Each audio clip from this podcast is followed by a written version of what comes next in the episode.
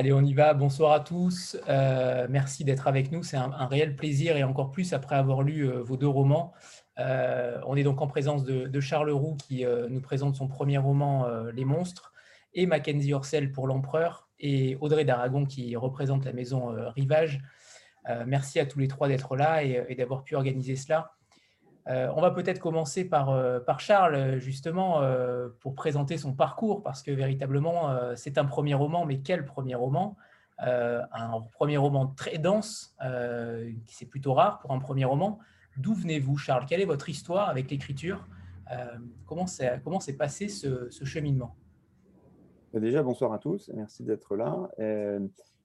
L'écriture, pour moi, c'est vraiment très connecté à la lecture et euh, j'ai tendance à comparer ça un petit peu comme euh, la cuisine. Si, on aime cuisiner, c'est qu'au départ, on aime manger et, euh, si, on, aime écrire, c'est qu'au départ, on aime lire. Et j'ai des souvenirs de, beaucoup de beaucoup d'heures passées à lire quand j'étais petit, tout ce qui me tombait sous la main, aussi bien des livres qui étaient censés être dans ma tranche d'âge que des livres pour plutôt un public adulte, mais aussi le guide du magnétoscope, euh, ce qu'il y a comme texte derrière la boîte de céréales. Euh, moi, dès qu'il y avait un texte, j'avais envie de lire de savoir de, quoi ça parle. Et puis, ben, naturellement, ben, ça m'a fait écrire, euh, je pense comme beaucoup à l'adolescence, des poèmes, des lettres d'amour, des chansons, parce que c'est cet âge-là qui veut ça aussi. Et puis, il y a eu une entrée dans la vie active après qui m'a un peu éloigné de l'écriture, et puis c'est revenu parce que c'est toujours là, et puis la lecture était toujours présente. Euh, au bout d'un moment, ça a accouché sur euh, pas mal d'écritures de nouvelles. Euh, et c'était intéressant d'avoir le point de vue d'autres personnes que mon entourage. Donc, je les ai envoyés notamment à des concours de nouvelles de manière anonyme. Ce n'était pas tellement pour gagner quoi que ce soit, mais c'était pour avoir un, retour de quelqu'un qui ne me connaît pas et qui dit bah, ça, c'est un, texte de qualité et on a envie d'en lire plus. Donc, ça, ça, encourage et ça donne envie. Et je je recommande à ceux et celles qui veulent euh, passer par là de, le faire parce que c'est vraiment important d'avoir ce regard extérieur. Et puis après, bah, naturellement, envie d'écrire quelque chose de plus long. Et euh, vous avez raison, c'est un premier roman euh, sans lettres. Je reprends les, mots de, Mackenzie qui cite Baudelaire. c'est une première publication, mais en fait, si je compte les romans que j'ai achevés, c'est probablement le, sixième ou le septième. Pourquoi? Parce que les autres, ils n'ont pas n'ont pas été jusqu'à la, phase de publication, soit qu'ils n'ont pas été acceptés par les éditeurs, soit qu'ils n'ont pas été acceptés par moi-même. Je me souviens, le premier que j'ai écrit, que j'ai terminé, j'étais content, c'était l'épreuve du roman, je me ah, ça y est, j'ai fini, je le mets de côté, et trois mois après, je le relis, c'était nul, nul, nul, nul, vraiment, il ne fallait rien en faire, il ne fallait surtout pas faire lire ça à quelqu'un d'autre. Euh, mais c'est pas grave, j'avais, euh, je m'étais montré que je pouvais le faire, il fallait juste reprendre et, et s'améliorer. Voilà.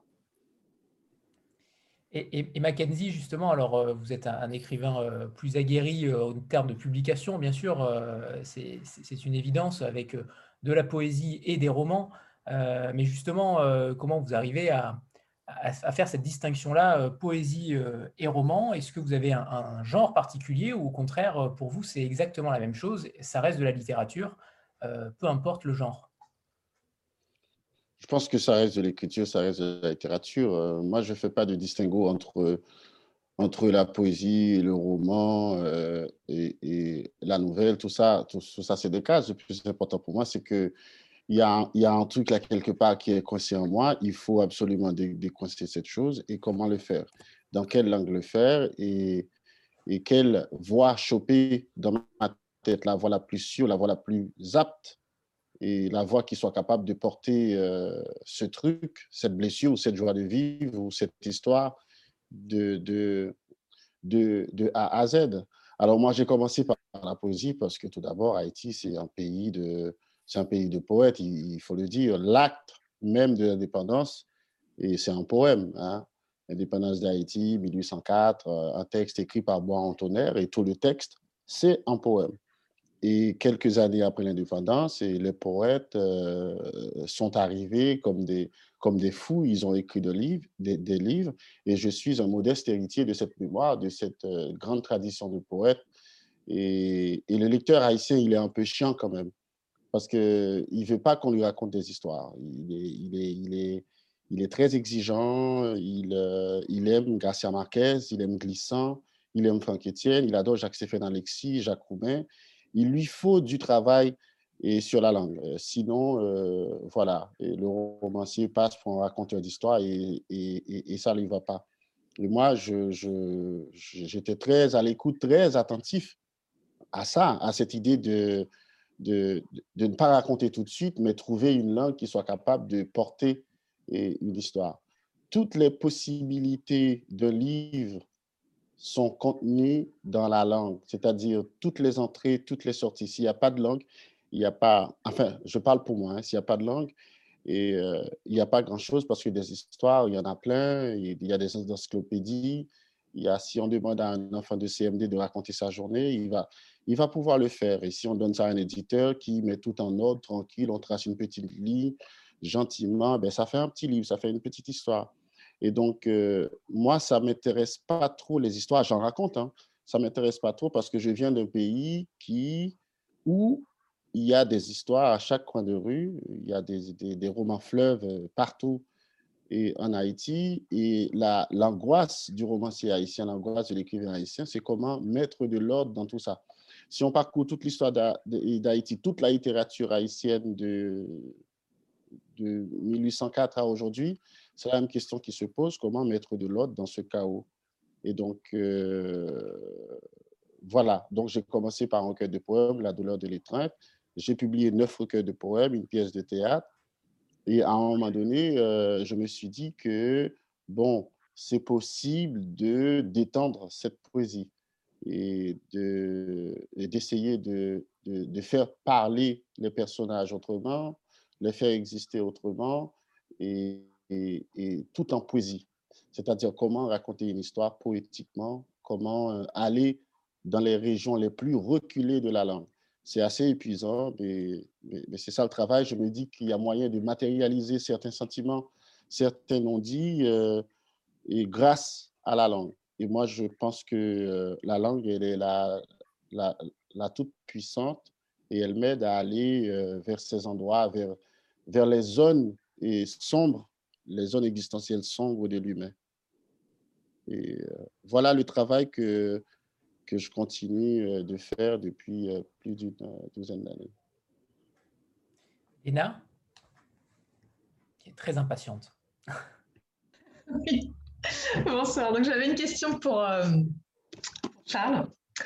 Euh, concernant le choix des monstres, parce que donc il y, a, euh, il y a, pour ceux qui l'ont lu, euh, sans divulgacher, donc il y a une dizaine de, sections qui, prennent donc une, dizaine de, monstres, donc du golem aux, sorcières et les autres, je vous laisserai les découvrir. alors je voulais savoir comment s'était effectué le choix des monstres et est-ce que ce choix était ah, précédait finalement euh, la ligne narrative, euh, à savoir le récit de, des trois personnages, David, Alice et, et, Dominique. Est-ce qu'il y avait d'abord le choix des monstres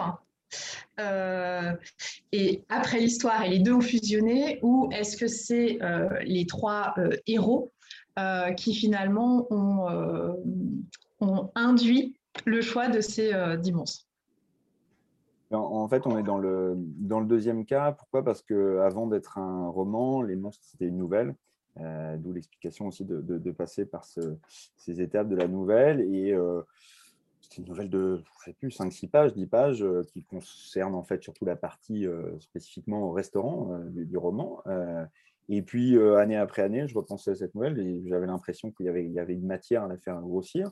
Et en fait, les, les, trois personnages, ben, se sont euh, installés dans l'histoire au fur et à mesure que je la racontais, et je n'avais pas du tout en tête euh, euh, les monstres, en tout cas pas associés spécifiquement à chacun des personnages. Et en fait, c'est à force de vivre avec les personnages, de les écrire, que les monstres se sont imposés naturellement, que pour David, c'était évident d'avoir cette, ce, double qui est très cruel, sanguinaire, qui est, ce, Wendigo, qui vient d'une mythologie amérindienne. et puis Alice aussi, parce que son, son rapport à l'art, ça s'est ça s'est imposé comme ça avec le, avec le golem. Peut-être que j'avais plus la, la, sensibilité euh, sorcière pour, euh, pour Dominique, euh, mais c'est en, en, écrivant l'histoire et en fait, en tout cas moi quand j'écris mon, mon, roman ou mon histoire, je sais où je veux aller. Et donc, je me trace un chemin et je me dis, bah, c'est ça qu'on va raconter et voilà le déroulement. Et en fait, on est embarqué dans, dans, l'écriture et on arrive pas forcément là où on avait prévu d'arriver. De, on passe par des. Je vois ça comme un, chemin de fer un peu. On se dit, bah, je vais passer par telle gare, telle gare, j'ai telle idée. Et puis, en fait, on regarde, on a oublié la moitié en route. Il y en a d'autres qui se sont imposés. Euh, pour autant, j'aurais du mal à, écrire sans savoir où je vais, même si au final, c'est pour atterrir dans un endroit complètement différent. je ne sais pas si ça répond à, la question de, de Léna. Alors oui, avant, avant de rentrer dans le vif des, deux romans, euh, ce serait bien qu'on fasse un pitch des deux romans. Alors je ne sais pas si Audrey euh, euh, souhaite... non, non, non. Je vais laisser les auteurs parler de, de, leur livre, ou vous, Anthony, hein, si vous voulez les pitcher. Hein. Alors, c'est vrai que c'est deux livres très difficiles à pitcher parce qu'ils ils ont véritablement des, des points communs et, notamment les, dérives de notre époque. Euh, vous dénoncez euh, sous le prisme euh, pour Mackenzie d'une métaphore politique et sous le prisme d'un conte plutôt universel pour Charles. mais vous dénoncez, vous dénoncez sans cesse ce qui vous entoure. Haïti pour, pour Mackenzie et plutôt nos sociétés actuelles pour Charles, mais il y a beaucoup de thèmes communs entre les deux. Pour euh, Mackenzie, euh, je vous laisse peut-être, euh, Mackenzie, le, faire le pitch de votre livre. C'est n'est pas évident à le pitcher, mais, on peut déjà parler d'une emprise, tout simplement, déjà d'un empereur sur un peuple moutonnier, que j'appellerais moutonnier, ou en tout cas qui fait partie du suivisme. Comment vous le définiriez, Mackenzie? Moi, je, je, je pars d'Haïti, c'est ce que je connais, c'est mon enfance. Et euh, c'est ma vie, c'est mon histoire, c'est ma mémoire. Mais euh, je pense que nous sommes un peu tous des moutons, quoi. Le mouton de quelqu'un d'autre, le mouton des politiques. Euh. par exemple, là, on est en train de vivre une crise sanitaire de ouf. Et tu as l'impression qu'on nous, nous tourne en bourrique. Voilà. Toutes les semaines, toutes les deux semaines, on nous raconte des histoires et nous, on suit. Et mon personnage, à un moment donné, dans le livre, il dit c'est la moutonnerie, la mort. C'est-à-dire, à un moment donné, et et, l'impuissance, l'incapacité de, d'appartenir à soi-même, l'incapacité d'avoir un regard, une vision, d'être libre de décider pour, pour soi-même. En fait, tout le livre, tout le livre raconte ça de, A à Z. C'est l'histoire d'un enfant ramassé, qui n'a pas de nom, et euh, qui, euh, qui a grandi dans un lacou, ben, kidnappé, on va dire kidnappé par un chef vaudou, un chef spirituel, qui a grandi dans un acou. Il est, il est devenu amuseur de Dieu, amuseur d'esprit, de, de, de, loi vaudou. Et euh, il a vécu des choses pas très sympas quand même dans ce lacou. Alors pour, pour, euh, pour les gens qui nous, qui nous regardent, un lacou en Haïti, c'est c'est une communauté vaudou et euh, une communauté spirituelle, une communauté religieuse avec au centre du lacou, au centre de l'espace, un chef vaudou, un chef spirituel qu'on appelle l'empereur. Alors, euh, c'est lui, euh, c'est par lui que passent les dieux pour s'adresser aux vivants, pour, euh, voilà, pour, nous, pour, pour, nous dicter des, des, façons de vivre, des façons de faire. Alors, lui, c'est pas un vrai empereur, il a abusé, il est là pour écraser l'autre, pour imposer sa domination, et pour réaliser ses rêves personnels. Et quelques années après, cet enfant ramassé qui est parti à Port-au-Prince et, en partant à Port-au-Prince dans ce bus, il va faire la rencontre d'une très belle femme. Il est, il, est, il est, amoureux tout de suite. Il arrive à, à Port-au-Prince. Il a perdu cette femme de vue et euh, il va devenir livreur de journaux. Et, euh, et après, il va retrouver cette femme. Bon, je ne vais pas tout raconter, mais, mais bref, il a quitté Sulaco pour aller à Port-au-Prince, soi-disant Port-au-Prince, c'est la grande ville, c'est la capitale, c'est là où ça se passe, c'est là où il y a la vie, c'est là où il y a toutes les chances, toutes les lumières, tous les possibles. Et il arrive, qu'est-ce qu'il voit? Il, tombe sur un patron. Il voit que ce Port-au-Prince, c'est un, c'est un grand lacou. C'est un grand lacou où règne l'individualisme, l'entre-soi, et où les pauvres, les faibles n'ont aucune chance, où les forts, ils ont tout. Alors, il a compris ça tout de suite. Euh, et, à travers le visage du patron, le, PDG du, journal, et pour lequel il livre, il travaille, et euh, à travers ce visage de patron, il va retrouver l'empereur.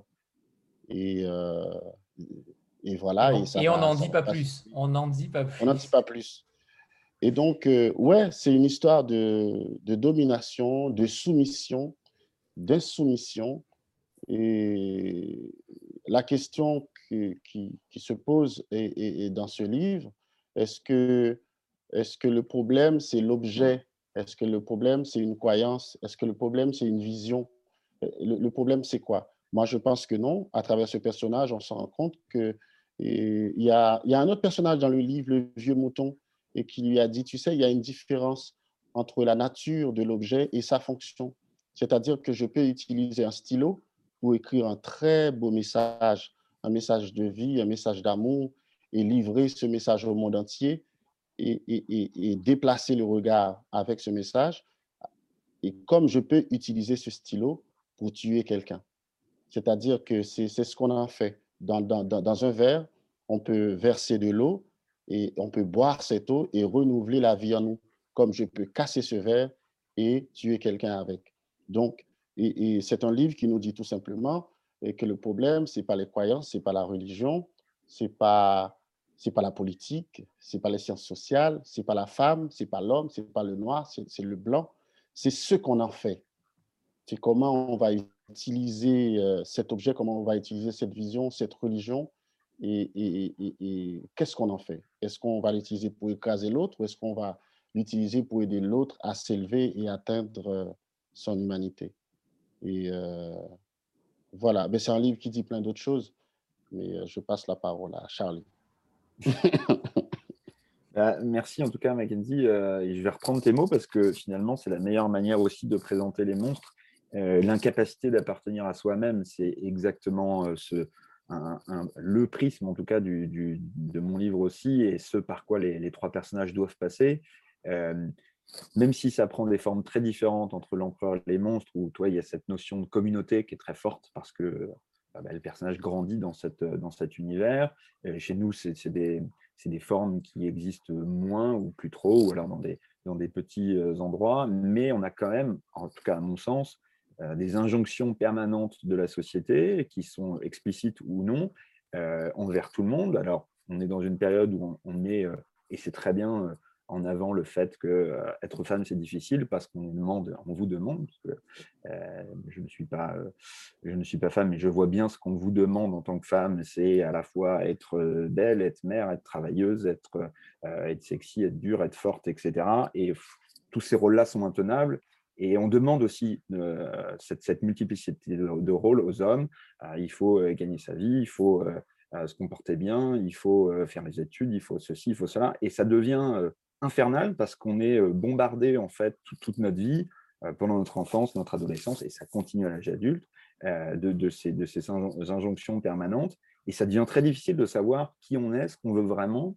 On se construit en fait avec le regard des autres, avec l'environnement, avec nos relations on, colle, on nous colle des, étiquettes et on est les premiers à les prendre et, à se, s'enduire de ces étiquettes, à être content d'être dedans et à, finir par ne plus savoir vraiment qui on est. Et donc, le, les monstres, si on, on peut raconter le, livre sous ce prisme-là, euh, c'est, c'est vraiment comment est-ce que chaque personnage, individuellement, de la même façon que le, héros de, l'empereur euh, le fait, il cherche à le faire, sans, qu'on raconte l'histoire, comment est-ce qu'on se libère? Comment est-ce qu'on se réinvente? Et bah, je crois que enfin, Mackenzie sera d'accord avec moi. Hum, je, suis persuadé que ça passe symboliquement ou réellement par une forme de violence. Il faut se faire violence, il faut casser le, moule et les moules dans lesquels on s'est mis nous-mêmes ou dans lesquels les autres nous ont mis. Et euh, ça, demande, ça demande du courage, ça demande des efforts. Euh, le risque est grand de, de, sortir de la route et d'avoir des conséquences incontrôlées, mais euh, on ne peut pas se réinventer facilement c'est jamais facile. Voilà. Et, mm. les deux livres racontent ça clairement et, disent que le, chemin de la, renaissance, il est long, il est dur, il est douloureux, il est violent, il n'est pas acquis, il n'est pas gagné, euh, mais, euh, mais il est accessible à tout le monde, celui, celle qui a envie de le faire. Voilà, ça demande, ça demande des efforts et du courage, effectivement. Et c'est vrai qu'avec ce suivisme-là, moutonnier, comme l'appelle Mackenzie, il y a quand même euh, la, notion que le collectif est devenu la norme et que tout simplement l'individuel l'exception. Est-ce que véritablement on est rentré dans ce moule-là? Est-ce que le côté individuel dans nos sociétés est en train de devenir une exception? Enfin, Moi, je pense que le, collectif est important, ce que j'appellerais le nous. C'est important. On, fait société.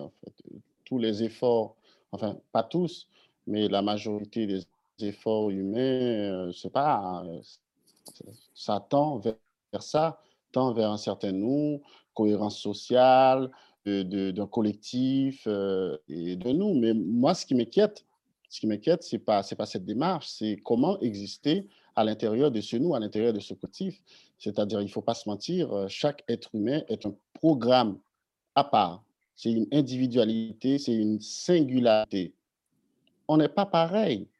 Donc, chaque être humain porte son rêve, ses aspirations et a une histoire, une mémoire et a une certaine vision du monde et aimerait se réaliser en tant qu'être humain. Maintenant, c'est comment exister à l'intérieur de ce nous. Est-ce que c'est un nous qui me permet, moi, d'exister et de, contribuer à sa richesse? Parce qu'un nous, un collectif est riche parce que toutes les singularités qui le constituent participent à, à sa richesse, le renforcent. Alors aujourd'hui, c'est un peu compliqué. On a l'impression de vivre dans des sociétés où tout le monde se ressemble, où tout le monde veut faire la même chose, où tout le monde veut parler et comme ça, où tout le monde veut écrire comme ça. C'est une impression, hein, je peux toujours me tromper. Mais je me dis qu'un nous, un collectif riche, c'est un collectif qui permet à chaque élément qui le compose d'exister, d'être une singularité et de l'enrichir et, et, aussi. Voilà. Euh, je, crois que Mackenzie a, tout dit et a bien répondu à la, question d'Anthony. Euh, oui, le, collectif, il a pris le dessus et, quand tu dis que, tout le monde se ressemble ou tout le monde veut se ressembler, euh, encore une fois, je, reviens à ces, ces, injonctions. En tout cas, c'est ce que le collectif nous demande. Et tu l'as très bien dit, on est tous différents, on est tous porteurs d'une histoire différente, d'une vision différente. Et c'est très difficile et ça devient de plus en plus difficile dans une, société qui veut imposer des normes, des codes et qui dit il faut parler comme ça, il faut penser comme ça, il faut voter comme ça, il faut dire comme ça. Et c'est très difficile parce que si on pousse trop loin le, le, curseur du côté du collectif, on va étouffer les, individus et on voit qu'on est en train d'en toucher un peu les limites. On a des, gens qui, vraiment qui sont en train d'exploser en vol. Et à l'inverse, si on remet le curseur vers là où il était en train d'aller dans, certaines décennies euh, assez récentes, où on poussait l'individualisme à tout prix, on fait plus société à un moment donné, on fait plus corps, on fait plus communauté, il n'y a plus de, il n'y a plus de vivre ensemble, c'est impossible parce que plus personne se respecte. Et euh, il faut, je, je suis d'accord avec ce que Mackenzie dit, hein. si chaque individu arrive à s'exprimer, évidemment pas forcément à 100% de son potentiel, mais en tout cas au maximum de cette, de cette envie-là, ça, renforce et ça donne un collectif plus riche. Euh, c'est quand on commence à avoir des, frictions, des idées différentes, des points de vue qui s'opposent, qu'on crée quelque chose. Si tout le monde est d'accord, on n'avance pas, hein. on vote sur rien, on, n'a rien envie de changer. Il faut qu'il y ait des gens pas d'accord, il faut qu'il y ait des gens euh, qui disent bah, ça ne me plaît pas, et, il faut accepter d'en discuter. Malheureusement, j'ai l'impression qu'on est dans une époque qui ne veut plus accepter de discuter, qui dit c'est le point de vue, c'est comme ça, il faut l'accepter. Si vous ne l'acceptez pas, ben, vous n'avez rien compris, quel que soit le point de vue. Euh, voilà, vous êtes tout de suite mis de côté, et c'est dommage. C'est la différence et c'est l'expression d'un autre point de vue qui permet de faire avancer les choses, qui a toujours permis de faire avancer les sociétés. Vos deux romans, c'est brillant ce que vous dites euh, véritablement tous les deux. Euh, vos deux romans, ils sont, euh, ils sont à la limite des genres. pour Charles, on pourrait limite, on serait à la limite de la science-fiction parfois. et Mackenzie, on est sur un, un dilemme poésie-roman, poétique-roman. Est-ce que c'est quelque chose qui vous qui vous attire de mélanger ces, styles-là? Est-ce que ça apporte une, à mon sens, ça apporte une plus-value immense euh, à un roman? Euh, Mais est-ce que pour vous, c'est euh, une, une quasi-obligation, une nécessité de pouvoir mêler les différentes choses et de ne pas rester dans un seul style, dans un, dans un seul genre, dans un seul genre? Je, je reprends... si, Ah oui, vas-y, vas-y Charles. C'était pour reprendre ce que tu as dit tout à l'heure je crois que, comme tu as dit, c'est des cases. Et on dit, ça, c'est de la poésie, ça, c'est mmh. du roman, ça, c'est de la SF, ça, c'est du. je, comprends que, pour un moment donné, pour simplifier la lecture, pour simplifier le, travail des critiques, pour simplifier le travail de ceux qui éditent, qui vendent les livres, il faut donner un peu des catégories pour orienter le lecteur et dire bah, vous voulez de la romance, il y en a là, vous voulez du policier, il y en a là. Mais c'est des cases, quoi. Enfin, écrivez ce que vous voulez, lisez ce que vous voulez. Euh, si vous voulez lire un, roman policier qui est écrit de manière poétique, euh, pourquoi pas, tant mieux. Et, euh, et je trouve qu'on était plus créatif avant les, dans la, la, la, romantique et la Grèce antique, on a des traités de philosophie qui sont écrits de manière poétique, en respectant une versification des rimes, et on les, on les rejette aujourd'hui en disant bah, ils sont passés par la forme poétique, donc c'est pas vraiment de la philosophie, on peut pas. Mais on s'en fout que ce soit de la poésie et de la philosophie. Si le message il est intéressant, lisons-le. Et si on veut voir ce qu'ils ont à nous apporter, c'est toujours pertinent. Et donc, euh, effectivement, dans le cas des monstres, on est sur quelque chose qui est euh, un peu du fantastique, un peu du roman psychologique, un peu noir, c'est hybride, on ne sait pas trop. Et, euh, et, moi, je suis toujours, je suis le premier embêté quand on me dit, mais c'est quel genre? C'est dur que vous voulez, euh, mettez-le dans. Si, si, si, Anthony, vous avez vu de la science-fiction, tant mieux. Et j'ai rien mmh. contre. Voilà, au contraire, il faut aller. Voilà, c'est des cases. Alors, mettons-nous dans une case parce qu'il faut le faire, mais essayons de réfléchir un peu, ça, ça déborde toujours. Et, dans le cas de ces deux romans, je pense que ça déborde particulièrement. Ouais. La seule case qu'on pourrait vous mettre la seule case qu'on pourrait vous octroyer tous les deux, c'est tout simplement la case qu'on aime. Ça, c'est une évidence. Euh, ça, c'est évident. Oui, Mackenzie, pardon. Oui, oui. Moi, moi, je, pense, je pense que même par rapport à cette idée de table de table d'écriture, vous savez, euh, à, 16, à 15-16 ans, j'ai lu euh, Voyage au bout de la nuit de Ferdinand Céline, entre autres, hein, entre autres parce que et entre-temps, euh, je passais ma vie avec Garcia Marquez, Fuentes, Vargas Llosa et, Georges Amado et tant d'autres, Fernando Pessoa et, euh, et Baudelaire, Rimbaud, voilà. Et j'ai compris, et j'ai compris quelque chose, que l'écriture, c'est voilà, c'est pas c'est pas quelque chose que tu peux enfermer dans, dans, une pièce. La poésie, c'est pas quelque chose qu'on peut enfermer dans un recueil. Le roman, c'est pas quelque chose qu'on peut enfermer dans un roman. Et donc, le plus important, c'est d'écrire, c'est d'écrire et, d'être entièrement, absolument dans ce qu'on fait. C'est-à-dire, moi, je, je, mets mes tripes sur la table. Ça ne vous plaît pas, ben tant pis. Si ça vous plaît, et, euh, et, et, tant mieux. Un, livre, c'est quoi pour moi?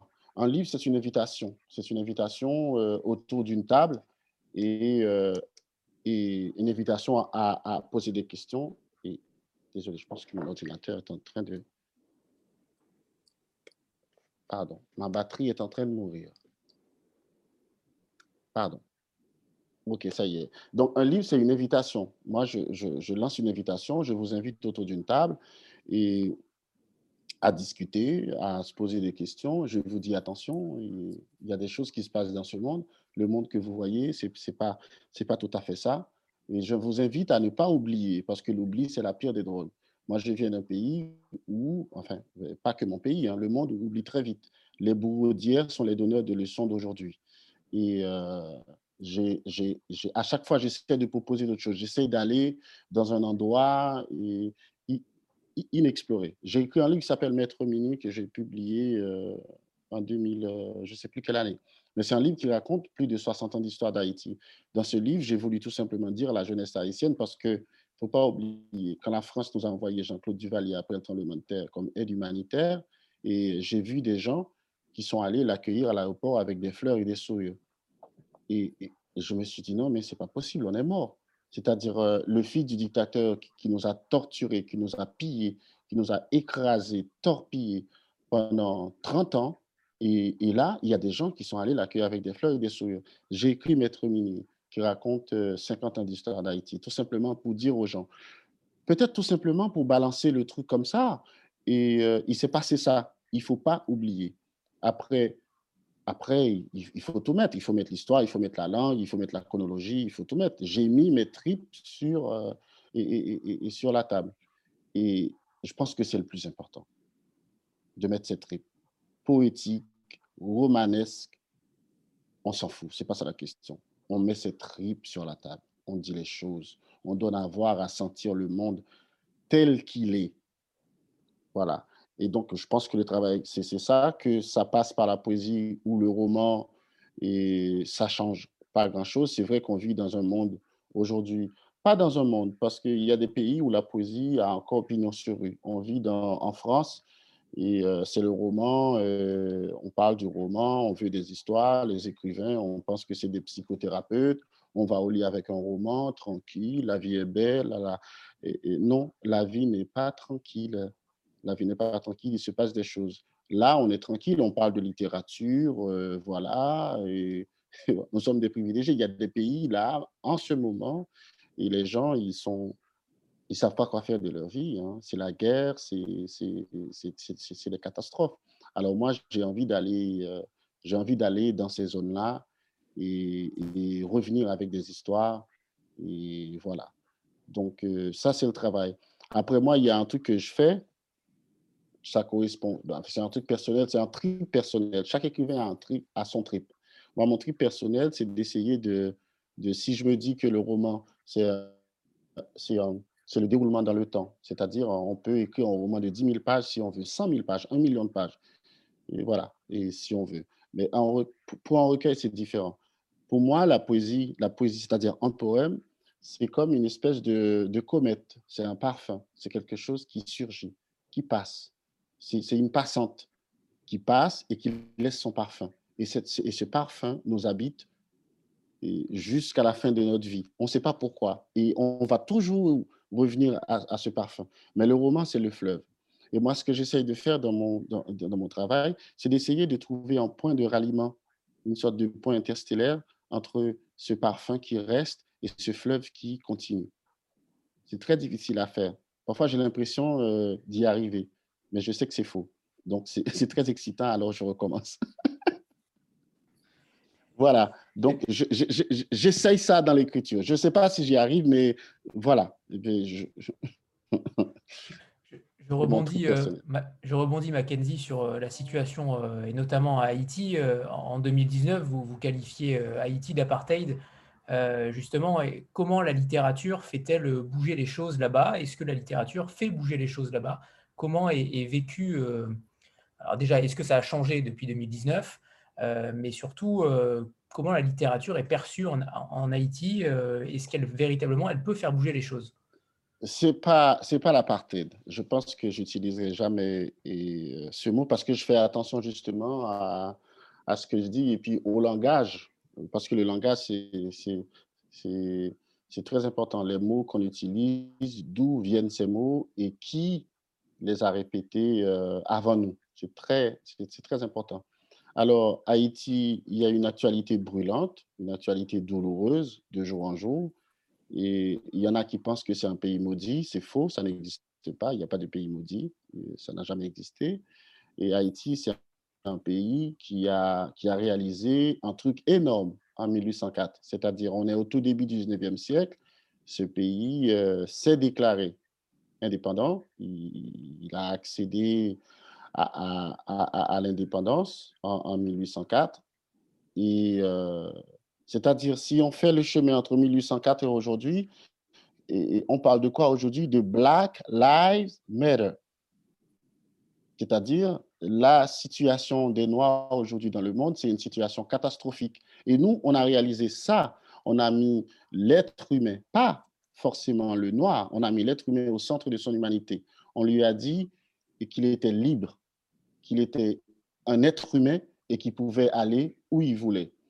Donc, je pense que euh, l'Occident n'a pas trop apprécié ce qu'on a réalisé. Parce qu'au lendemain de l'indépendance, on a confiné ce pays, on lui a demandé de payer la dette de, l'indépendance pour que son indépendance soit reconnue. En 1915, les Américains sont arrivés, l'occupation américaine, 1915-1934, deux décennies de domination, de tuerie. Ils ont tué les paysans résistants, 15 000. Ils ont tué Charlemagne Perrault, ils ont tué la culture nationale, ils ont tué les cochons créoles, ils ont tout fait. Ils ont violé des femmes, ils sont repartis. Et euh, en 1957, Duvalier est arrivé, trois décennies de dictature soutenues par les Américains, par la communauté internationale. Et aujourd'hui, on a un régime soutenu par les Américains et un régime qui pille le pays, qui kidnappe les gens. Et tous les jours en Haïti, il y a des gens qui crèvent dans la honte. Et, et c'est-à-dire, ce présent-là a une explication. et pour, et pour comprendre ce qui se passe aujourd'hui, il faut se tourner vers l'histoire. Il faut toujours se tourner vers l'histoire. Et c'est très important. Et donc, c'est la situation de ce pays, un grand pays, un pays fier. Mais on ne nous a jamais laissé faire. Hein? On ne nous a même pas laissé la possibilité d'échouer et d'apprendre de nos erreurs. Donc, c'est l'histoire de ce pays. Et moi, je viens de là, c'est mon enfance, c'est mon vécu, c'est ma vie. Je suis fier d'être de ce pays qui m'a tout donné. Et je puise, je puise dans, dans, tout ça, dans cette fierté, dans cette humanité et, et dans, dans, ces ombres pour camper mes personnages, pour camper mes récits. Et des personnages qui, euh, et qui voyagent, hein, qui voyagent, parce que je me rappelle une fois en Inde, au sud de, au sud de l'Inde, à Cochin, il y a une dame qui est venue me voir. Moi, j'étais là parce que j'étais en tournée avec mon premier roman. Il y a une dame qui est venue me voir et qui m'a dit euh, Monsieur Orsel, vous ne me connaissez pas, mais j'ai lu Les Immortels. On est en Inde, hein, à Cochin.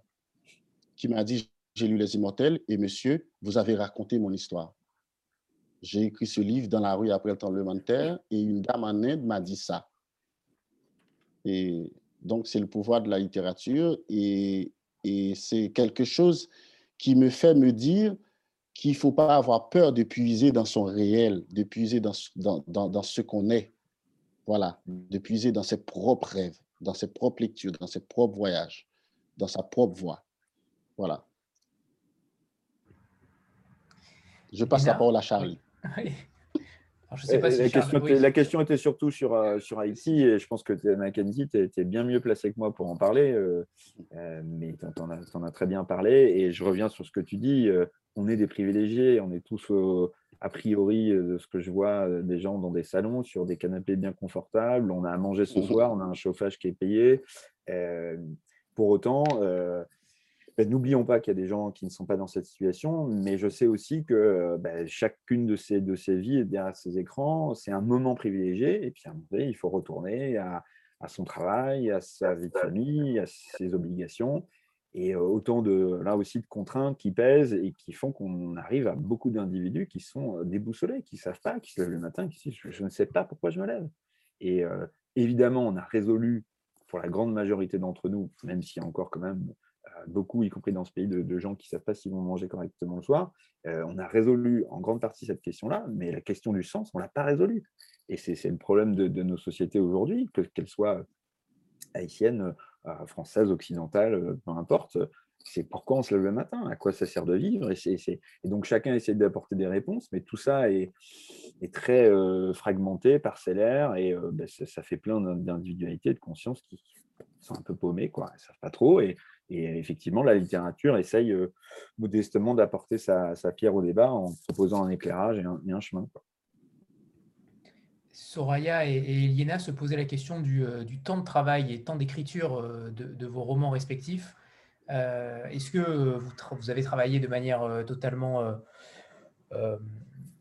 sans, entre guillemets, sans s'arrêter ou sans vous arrêter, ou au contraire, ça a été plutôt morcelé? Et vous savez, moi, parfois, j'ai parfois, j'ai l'impression d'avoir passé ma vie sur, euh, sur un roman. Ma vie à écrire un roman parce que ça, ça dépend du sujet, ça dépend du travail que je veux faire sur la langue, ça dépend de l'endroit où je vais inviter le lecteur. Par exemple, L'ombre animale, un roman que j'ai publié en 2000, euh, je sais plus, 15 ou 16, et euh, j'ai passé quatre ans jour et nuit à bosser sur ce roman. J'ai voyagé avec ce roman partout, en Inde, aux États-Unis, euh, partout, en Haïti. J'ai voyagé avec ce livre. Je l'ai porté, je l'ai porté en moi pendant, pendant quatre ans parce que je voulais absolument y aller dans un certain endroit, c'est-à-dire euh, réaliser euh, cette dichotomie, ce dialogue entre les contraires qui habite ce roman, qui constitue la trame même de ce roman du début euh, à la fin. Et pour Maître Minuit, je ne sais pas, je l'ai porté pendant trois ans, et parce que c'était un travail euh, colossal. Euh, on parle d'histoire, de société, de mémoire, il y a une chronologie, il y a un personnage, la petite histoire de ce personnage qui rencontre à un moment donné la grande histoire. comment on fait, comment créer une passerelle entre ces deux histoires, histoire grand H, histoire petit H. Et l'empereur, je l'ai porté, on va dire, deux ans. Deux ans, j'ai porté ce livre je l'ai écrit, j'ai mis tout ce que j'avais à mettre dedans. Mais après, ce n'est pas, une, pas une question de temps, hein, c'est une question de est-ce que cette parole a, déjà fait euh, du chemin en, toi, quoi? En toi, parce que je, je suis persuadé qu'on est, qu'on est habité par plein, plein, plein, plein, plein, plein, plein de voix. En tout cas, je parle pour moi. Plein de voix, plein de chaos. Et à un moment donné, il faut, il faut être à même de mettre le doigt sur la voix qui va être capable de porter, de, de porter cette parole du, du, début à la fin. Et puis, euh, voilà, il y a tout le travail sur la langue, tout le travail sur la mémoire. Moi, j'aime bien, hein, j'aime bien de temps en temps, euh, soit mettre la mémoire en, premier plan ou, en filigrane. C'est très important pour moi de revenir à l'histoire. toute la littérature haïtienne, hein, c'est un bouche à bouche continuum éternel entre l'histoire et la littérature. Tous les, écrivains haïtiens, de Félix Maurice Soleroy, Jacques Roumet, Jacques-Stéphane Alexis, Marie Chauvet-Dieu, Lionel Trouillot, Ketli Mars, Yannick Lins, tu, ouvres un roman haïtien, l'histoire est là. C'est le pays où l'histoire se répète tous les jours. Et on ouvre la porte et l'histoire est là. Et donc, du coup, c'est même pas quelque chose que je vais chercher, c'est là. C'est là, tout simplement, et tous les jours. Et comment on fait avec ça et comment ne pas noyer le lecteur sous une masse d'informations et comment faire en sorte que ça reste du roman, que ça reste de la littérature et que ça reste un voyage, que ça reste euh, en quelque sorte du plaisir. Quoi. Voilà. La, question du, temps de création d'une œuvre est toujours compliquée parce qu'en en fait, euh, peut-être que euh, le, logiciel de traitement de texte permet de, savoir ça précisément. Quand est-ce que j'ai ouvert le document? Quand est-ce que je l'ai refermé? Et on pourrait cumuler toutes ces heures et dire le roman a été écrit en temps d'heure, mais en fait, il y a tous les moments où on le porte. Euh, la nouvelle de départ, elle date de 2014 et je commence à, écrire le roman en 2018. Qu'est-ce qui se passe pendant ces quatre ans? Il y a forcément plein de moments de nuit, de quart d'heure, d'après-midi où je repense, où je, note des trucs, où je me dis tiens, il faudrait faire ça. Et je, c'est, un peu ce que dit euh, Mackenzie à un moment donné, il faut euh, accoucher, hein, au sens propre du terme, et dire bah voilà, j'ai, accumulé mon histoire en tête, qu'est-ce que j'arrive maintenant à, me lancer? Euh, et je, crois aussi, j'essaie de lire les commentaires en même temps, c'est pas forcément évident. mais je crois que c'est Soria qui disait voilà, porter en soi un bébé, c'est exactement ça. Euh, des romans, c'est comme un bébé parce que ça prend beaucoup de temps de le concevoir et c'est des espoirs. De la même façon qu'on a des espoirs d'un couple, on dit quand est-ce que vous avez commencé à faire ce bébé? Bah, Ce n'est pas neuf mois avant, en fait, ça fait déjà des années qu'on réfléchit, qu'on construit cette histoire ensemble et qu'on se dit euh, faisons un enfant ensemble. Et un, roman, c'est exactement pareil. Et euh, d'ailleurs, si je reprends précisément le moment où j'ai commencé à l'écrire et où j'ai relevé la plume, même si après il y a la relecture. On n'est pas loin des, 8-9 mois où j'ai écrit quotidiennement entre 2 et 4 heures hein, tous les matins. Euh, mais avant, il y a des heures et des heures de qu'est-ce que je veux en faire? Et, mais comme dit Mackenzie, on veut, on veut tout noter, tout faire passer. Et, après, vous faire le tri, parce que sinon, euh, le roman, il fait déjà 600 pages. On pourrait en faire un roman de 10 000 pages, comme tu l'as dit. Voilà, mais pas déjà perdre le lecteur Déjà, je pense que 600 pages pour un premier roman, euh, c'est déjà une épreuve. Euh, je suis content que beaucoup de gens l'aient accepté et, décidé d'aller au bout, et tant mieux. Quoi. Voilà. Donc, euh, c'est un, un, moment long. il y a plusieurs phases. Il y a des phases où on porte la, la création en soi. Puis à un moment donné, on se dit Allez, c'est bon, j'y vais, j'ai assez pris. Et c'est peut-être aussi un. si, si, on peut donner modestement un conseil à ceux qui veulent se lancer dans l'écriture, on a tous une histoire en soi, on a tous même plusieurs, on a envie de raconter quelque chose au monde, aux autres, à notre famille, aux amis, aux gens, peu importe. On a envie de partager ce qui, résonne en nous. Et euh, pour avoir écrit des romans justement où je me suis dit, ah mince, en fait, c'était raté, c'est pas bon, euh, je pense que la première heure, c'est de vouloir se précipiter, dire, bah voilà, je, je j'y vais. Euh, et, en fait, plus on attend, plus ça, plus ça bouillonne et plus derrière la force d'écriture et la langue et tout ça va être travaillé et va faire en sorte qu'on va avoir un souffle long. Euh, tous les matins, je peux me réveiller avec une nouvelle histoire et tous les matins, je peux me dire je commence un nouveau roman. Et au bout de 40 pages, 50 pages, ça s'arrête parce qu'en fait, il n'y a, plus rien, on a épuisé, on n'a rien porté du tout. Et le, fait de le porter, c'est encore mieux si on arrive à faire ça, comme dit Mackenzie, d'aller le, transporter d'un bout à l'autre de la planète, de vivre avec, de le confronter au réel, de le nourrir de toutes ces choses-là. C'est ça qui fait des, des, vraies histoires qui sont riches, avec une langue, avec une histoire, avec un message, avec quelque chose. Euh, tu, as dit, Anthony, euh, tout à l'heure, euh, que c'était un, roman, Les monstres, qui était universel, mais je crois qu'il ne faut surtout pas essayer de faire quelque chose d'universel. Il faut raconter ce qu'on a. Comme dit Mackenzie, il faut mettre ses tripes. moi, quand je raconte les monstres, je ne me dis pas ah, je veux écrire une histoire qui va parler à tout le monde. C'est mon histoire qui me parle à moi. Je suis un peu David, un peu Alice, un peu Dominique. C'est très personnel et comme Mackenzie l'a dit, de toute façon, on raconte quelque chose de personnel et les, lecteurs se l'approprient et reviennent et disent Mais c'est mon histoire. Il y a des détails dans, dans, dans, les, monstres bien, bien spécifiques où des, lecteurs sont venus me voir, qui, me connaissent en me disant bah, c'est pas sympa ce détail-là, euh, tu l'as pris chez moi parce que c'est euh, tel élément de euh, ma salle à manger et ça c'est tel élément de mon rapport avec ma mère. J'ai rien pris du tout. je, suis, content et flatté qu'il y ait un miroir et que ça te parle, mais, mais vraiment c'était pas ton exemple et j'ai certainement pas voulu. Bah, voilà, même si on prend des exemples autour de ça, mais en l'occurrence, là, c'est. Et puis ce qui est marrant, c'est que sur ce détail-là, trois fois, trois personnes différentes viennent me dire, mais ça, c'est mon histoire. Euh, bon, bah, désolé, c'est aussi la mienne, mais tant mieux, partageons-la et c'est bien qu'on puisse se reconnaître les uns les autres. Et, Charles, justement, euh, par rapport à ce premier roman, à l'accueil de ce premier roman, euh, comment vous le vivez d'ailleurs, que ce soit le premier roman publié? Est-ce que c'est un aboutissement? Et ma deuxième question, pardon Léna, mais c'est est-ce que les romans que vous n'avez pas encore, qui ne sont pas encore publiés, euh, lesquels, d'entre eux ou lequel d'entre eux était euh, votre préféré, entre guillemets, celui qui avait le plus de chances euh, d'être édité? Est-ce que c'était les monstres ou au contraire, vous avez encore dans les tiroirs des manuscrits qui vous tiennent encore plus à cœur? Je ne pense pas que le monstre était le plus facile à faire éditer parce que clairement, quand on arrive, et au début c'était un peu plus long, ça faisait 750, 800 pages et qu'on demande autour de soi, voilà, un livre de 700 pages, ça peut parler à un éditeur. Un premier roman était fou, repose-le et, et pond, quelque chose de, 200 pages, un petit roman policier, tout le monde sera content, il n'en parle plus. mais c'est pas ce que j'ai envie de raconter, c'est pas mon histoire. Donc on va quand même s'accrocher, on va creuser. Euh, je crois vraiment que c'est mon préféré parce que euh, ça, reprend ce que, disait Mackenzie tout à l'heure. c'est une première publication, mais en fait, il est riche de toutes les histoires que j'ai écrites, qui ont abouti, mais qui n'ont pas trouvé de lecteur, c'est pas grave.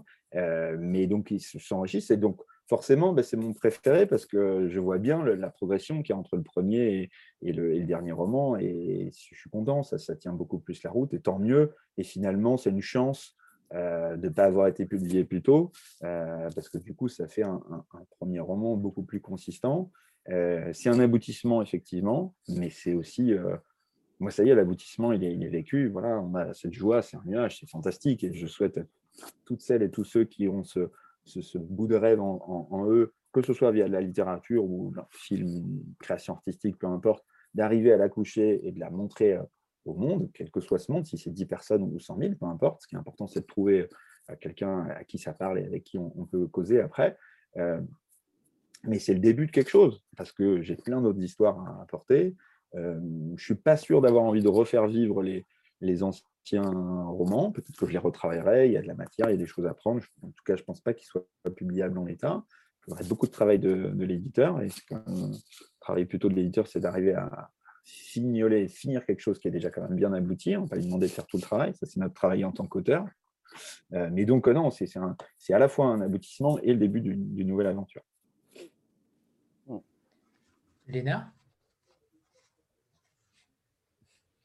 Euh, quand, on vous écoute tous les deux, on se rend compte que euh, l'espace géographique est, essentiel. L'espace géographique est même un, personnage à part entière. Euh, alors chez Mackenzie, on voit très, très clairement qui, qui est ce, personnage. chez Charles, c'est un peu plus nébuleux. Je pense que on comprend bien que la ville est un monstre. mais alors, quelle est cette ville? Quel, est, quel, est, quel, est, ce, quel est ce lieu que, qui n'est pas nommé finalement? Et en, fait, quand on lit l'empereur, c'est clairement dit, il n'y a pas de, doute possible, on est à Haïti. Et en fait, moi, au, fur et à mesure de la lecture, parce que d'autres voyages euh, personnels me parlent, j'avais l'impression d'être un peu en Afrique, j'avais l'impression d'être un peu en Asie. et au final, peu importe, je me raccroche vite à l'idée, ah bah oui, c'est vrai, c'est Haïti, mais, mais on est transporté comme ça. Et, et pour l'histoire de la ville des monstres, c'est pareil. On est en France, on est évidemment plutôt enclin à penser qu'on parle d'une capitale, ça peut être Paris, mais ça peut être une capitale économique après tout. Et certains lecteurs et lectrices m'ont dit Ah, mais la ville, en fait, c'est Le Havre, bah, c'est Toulouse, c'est Montpellier, c'est ce que j'ai vécu, c'est mon adolescence, c'est ça, c'est cette ville-là. D'autres m'ont parlé de New York, de Londres. Donc, chacun met la ville qu'il veut. Et même quand on nomme la ville ou qu'on nomme l'endroit, comme c'est le cas de Mackenzie, euh, on met c'est Haïti. Je suis sûr qu'il y a plein de lecteurs qui, à un moment donné, dans l'histoire, euh, s'imaginent euh, transporter ailleurs parce que c'est leur vécu et que ça leur parle. Donc, pour, vous deux, la, ville serait le plus grand des dangers? Pour moi, non. Non? Non, pour, moi, j'ai toujours. Euh, ben, enfin, j'ai grandi dans une ville, j'ai toujours aimé les, grandes villes. J'ai vécu à Port-au-Prince, j'ai vécu un peu à Montréal, et j'ai de la famille à New York, j'y vais souvent. Et euh, je voyage dans les grandes villes comme Bombay, Pékin, Shanghai et tout. Euh, et j'adore, j'adore la ville parce que euh, il y a du mouvement, il y a des, il y a des rencontres, souvent des rencontres improbables. Et puis moi, j'adore les bars. J'ai même écrit un livre sur les bars qui s'appelle La Nuit des terrasses. Un livre que j'ai commencé sur une terrasse à Shanghai, au septième étage du Pudong. Et donc, du coup, moi, j'aime bien, bien cette ambiance des gens qui boivent des coups, qui marchent, qui vivent et tout. Pour moi, c'est un beau roman. Pour autant que je vais écrire là-dessus, mais j'aime bien, j'aime bien cette ambiance, autant que j'aime aussi de temps en temps disparaître, me retirer ou écrire. Mais il y a un truc, qui se, il y a un truc insaisissable dans le, dans le mouvement d'une ville, dans, dans cette transe, dans cette transe qui euh, qui commence je ne sais pas, peut-être à 5h30, 6h du matin, et ça ne s'arrête pas, ça continue, ça continue, ça continue, jusque, jusque très tard. Moi, quand j'arrive dans, dans un coin, que ce soit dans un village ou dans, dans une commune ou dans une grande ville, eh bien, je demande à, aller dans le bar du coin. Et au, bar du coin, je suis sûr que je vais rencontrer, je, je vais, euh, vais je vais avoir sous les yeux le résumé, pas un résumé juste, parfait, mais le résumé du coin.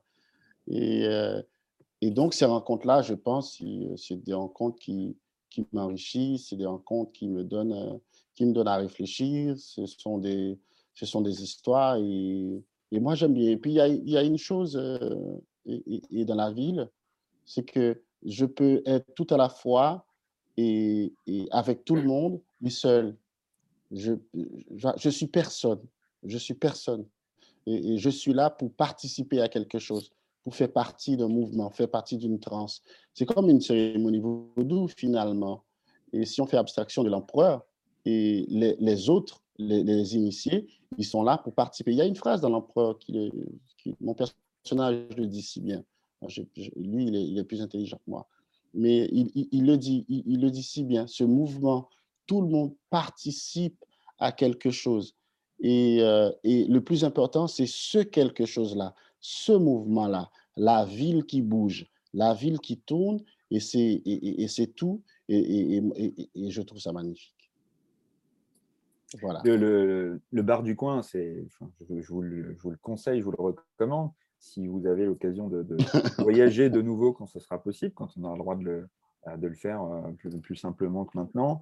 Euh, la meilleure chose qui, me soit arrivée dans tous les voyages que j'ai pu faire, euh, bien sûr, on a envie d'aller à tel endroit, voir tel monument, prendre son Lolitanet ou autre chose et dire il faut que j'aille voir ça. Mais rentrer dans un bar, le premier du coin, celui qui a l'air d'être là au centre, où on vous dit allez là, bon, mmh. coup, et non seulement passez-y la soirée, revenez le lendemain, passez une deuxième soirée au même mmh. endroit, passez une troisième soirée, et les regards changent parce que vous commencez à faire partie des habitués. Vous n'êtes mmh, pas le touriste de passage, vous êtes quelqu'un, ça fait trois fois qu'on le voit, lui, il y a des trucs à, il y a des trucs à, parler, à dire avec lui, et on, rentre dans des, possibilités. Moi, j'ai été euh, invité par plein de gens parce que au bout d'un moment, on fait partie des murs, et ça, et ça va vite. Hein. vous restez 4-5 jours dans la même bicoque à venir manger le midi ou à, venir boire un coup le soir. Et au bout d'un moment, les gens, ça vient 48 heures. Ils prennent sous votre épaule, ils vous disent Viens, on va chez moi, on va faire ci, on va faire ça. Et, c'est fantastique. Alors après, je suis un peu plus mitigé sur la, la ville en tant que telle, pour revenir à la question de, Léna. Bien sûr, la ville, c'est un, immense champ de, possibilités, de potentialités de se réaliser parce que c'est bah, pour plein de gens la, capacité de trouver un meilleur emploi, une meilleure carrière, de trouver un mari, une femme, ce qu'on veut, peu importe. Mais en tout cas, c'est un. Il y, a, tellement de choses à faire, c'est riche, comme tu as dit, Mackenzie, l'anonymat, la capacité de, marcher en, en, ville et en fait, personne ne nous connaît. C'est fantastique, quoi, parce qu'il y a aussi le, le côté pesant de, tous les petits endroits, que ce soit une île ou un village, qui est en fait une île euh, en, tant que telle, où en fait euh, bah, tous les 10 mètres, vous croisez quelqu'un, hein, votre cousin, votre voisin, euh, la femme de celui avec qui vous travaillez. C'est un côté très rassurant et c'est un côté très pesant aussi, parce que c'est... et, l'anonymat des grandes villes le permet, quoi, permet de s'aérer comme ça. Après, J'adore, le, j'adore la ville, j'adore ce que la ville propose le soir. Je suis comme Mackenzie et j'espère que quand toute cette histoire de, de, masque, du vaccin, du virus sera finie, on prendra plaisir à aller boire des, des verres ensemble quelque part parce que Absolument. il y a plein de bonnes choses qui se passent. et un, truc, moi, que j'adore faire, et, j'espère qu'un jour, euh, les, les, les, femmes pourront le faire aussi librement, marcher à 2, 3, 4 heures du matin dans une ville en allant mmh. aléatoirement d'un point à un autre sans savoir où on va, et je mesure la chance que j'ai d'être un homme et d'être dans un pays où c'est possible de le faire sans que ce soit un, coup de gorge. Euh, et, pour en avoir discuté de nombreuses fois avec des femmes, je me rends compte que ce n'est pas une possibilité euh, pour vous et que c'est flippant et que la, la, possibilité réelle de se faire euh, emmerder, agresser, voire pire. Et donc, je, comprends que ça soit. Mais si un jour vous avez cette possibilité de le faire ou d'être à plusieurs et, et de le faire, c'est fantastique parce qu'il y a un, c'est un autre regard, c'est un autre cœur qui bat, c'est une autre façon de faire les, choses. Après, pourquoi je suis plus mitigé? Parce que la ville, c'est aliénant, c'est étouffant, c'est fatigant, ça demande une énergie, euh, surtout certaines villes. Moi, je, rêve d'habiter à New York et en même temps, je ne veux surtout pas y habiter parce que c'est le meilleur moyen de faire un AVC au bout de 10 ans. Je, connais, je connais un endroit sympa. Bon, bah, tu m'emmèneras alors, avec plaisir. Mais moi, j'ai besoin, plein de moments de ma vie, d'aller trouver un coin de désert, un bout de montagne, une cabane où je suis tout seul, ou alors on est 3-4, euh, un banc où on me fout la paix, regarder l'horizon, euh, peu importe l'horizon, c'est des prétextes, un voyage, c'est juste un besoin de s'aérer, euh, mais ça fait du bien aussi. Alors après, il faut, il faut savoir revenir quand même dans la... Surtout si on veut créer, pour créer, il faut, faut être au contact du monde, des autres, il faut se confronter aux vies des gens. Je ne crois pas au, mythe de, l'écrivain ou de l'artiste qui est tout seul sur son coin de lande et qui, par qui il passe plein de choses de manière divine. Non, il faut aller se confronter, il faut aller vivre des choses et c'est en vivant qu'on a des, choses. Et Soraya me dit, même aller dans un bar seul, c'est compliqué. J'imagine, je le vois bien et, j'aimerais que vous puissiez faire l'expérience du, bar du coin parce que c'est génial. C'est assez à faire et c'est là qu'on rencontre autre chose que la réalité de, cartes postales qu'on nous vend, notamment dans les voyages. Mackenzie, est-ce que, euh, est que vous n'écrivez que sur Haïti, entre guillemets que sur Haïti, puisque c'est déjà un long travail, mais est-ce que euh, c'est un prisme obligatoire pour vous? Au contraire, est-ce que vous, vous allez, euh, alors je, ne sais pas si vous l'avez déjà fait, peut-être que oui, mais si ce n'est pas le cas, est-ce que vous comptez le faire dans l'avenir ou au contraire, vous restez sur ce que vous connaissez parfaitement Haïti non, moi, je n'écris pas sur, sur, Haïti. Il y a une petite nuance hein, entre écrire sur et écrire depuis. Moi, j'écris depuis Haïti, j'écris depuis mon enfance, depuis cette mémoire, depuis ce pays. J'écris parmi les gens. J'écris pas sur les gens. Donc, c'est très important pour moi, cette, euh, cette petite nuance. Mais, mais sinon, pour répondre euh, plus directement à la question, j'ai déjà rendu, je ne sais pas si je peux le dire, je peux le dire, euh, Audrey? Ok. Bon, j'ai déjà euh, envoyé mon prochain livre à, mon éditrice, Émilie Crombani, et c'est un livre plus français que ce livre, il n'y en a pas. c'est un pavé, enfin, je ne sais pas, ça va peut-être pas faire 600 pages, mais autour de 500, qui raconte l'histoire d'une... En fait, ce livre va être le, deuxième volet de la trilogie de l'ombre animale. J'ai décidé de faire de l'ombre animale une trilogie. Et pour vous mettre dans l'ambiance, l'ombre animale raconte l'histoire d'une très, très, très, très, très vieille femme qui nous parle depuis le lieu de la mort. Elle remonte le fleuve de sa vie elle nous raconte tout de sa famille, du village, de, de, tout, de tout. Et, là, j'avais envie de pousser la démarche un peu plus loin, le travail sur la langue, euh, ce travail sur la mort, mais questionnement sur la mort. Et ce roman va raconter l'histoire d'une d'une femme, une Française euh, blanche, qui est née, qui a grandi dans un village euh, du sud de la France. Et dans sa famille, il s'est passé des choses, des choses très, très dures. Elle a décidé de partir à 18 ans. Elle est arrivée à Paris, 17 ans. Elle est arrivée à Paris à 17 ans pour faire des études à la Sorbonne. C'est une femme qui abandonne tout. Qui abandonne tout. Elle est un peu comme moi. Mais euh, elle abandonne tout pour pouvoir réaliser un rêve. Et ça, c'est un rêve assez banal. Mais on va se rendre compte que le, le rêve de vouloir être heureux ou vouloir être heureuse, c'est pas si banal que ça. Et toute sa quête dans ce livre, du début à la fin, pourrait se résumer à ça. Elle veut être heureuse et, et, et elle ne sait pas comment faire. Et elle se cherche dans la ville, dans la société, dans ses relations, dans tout. Et, voilà. Et ce livre raconte euh, cette histoire. Et c'est un roman. Euh, et je suis désolé hein, si vous enlevez mon nom de la couverture. Et ça change tout. Donc, euh, je pense que ça va vraiment vous étonner parce que c'est un livre qui nous plonge dans, dans l'histoire sociale française. Et à un moment donné, mon personnage rencontre une, une, une dame juive, une vieille dame juive dans, dans les escaliers de son appartement c'est un appartement dans le 20e, dans un immeuble sans ascenseur, et elle va aider cette dame à, à monter chez elle, et cette dame l'invite à, à, à, boire, à prendre un thé, et elle va tout lui raconter. Et cette dame va la plonger dans, dans, dans cette France des années 40, la France occupée par l'Allemagne et tout, et là, et, euh, ça va aller très loin. Ça va aller très loin. Donc, je me suis amusé à faire ça, histoire de sortir un peu, pas pour sortir d'Haïti, mais d'explorer autre chose, d'autres blessures, d'autres mémoires, d'autres histoires, parce qu'on n'est pas, on n'est pas, c'est pas une spécificité haïtienne. Le drame, la douleur, les catastrophes humaines, les catastrophes politiques, euh, l'individualisme, le totalitarisme, comme disait Césaire, euh, on a inventé ni la poudre, ni, ni quoi d'autre. J'ai un trou là. On a inventé ni... Euh, bon, bref.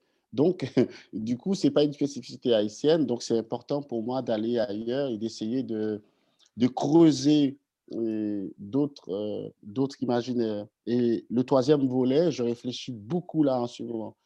Et ça va être l'histoire d'une adolescente amérindienne ou, ou africaine. Donc voilà, dans ma tête, ça fait ping-pong, ping-pong, ping-pong.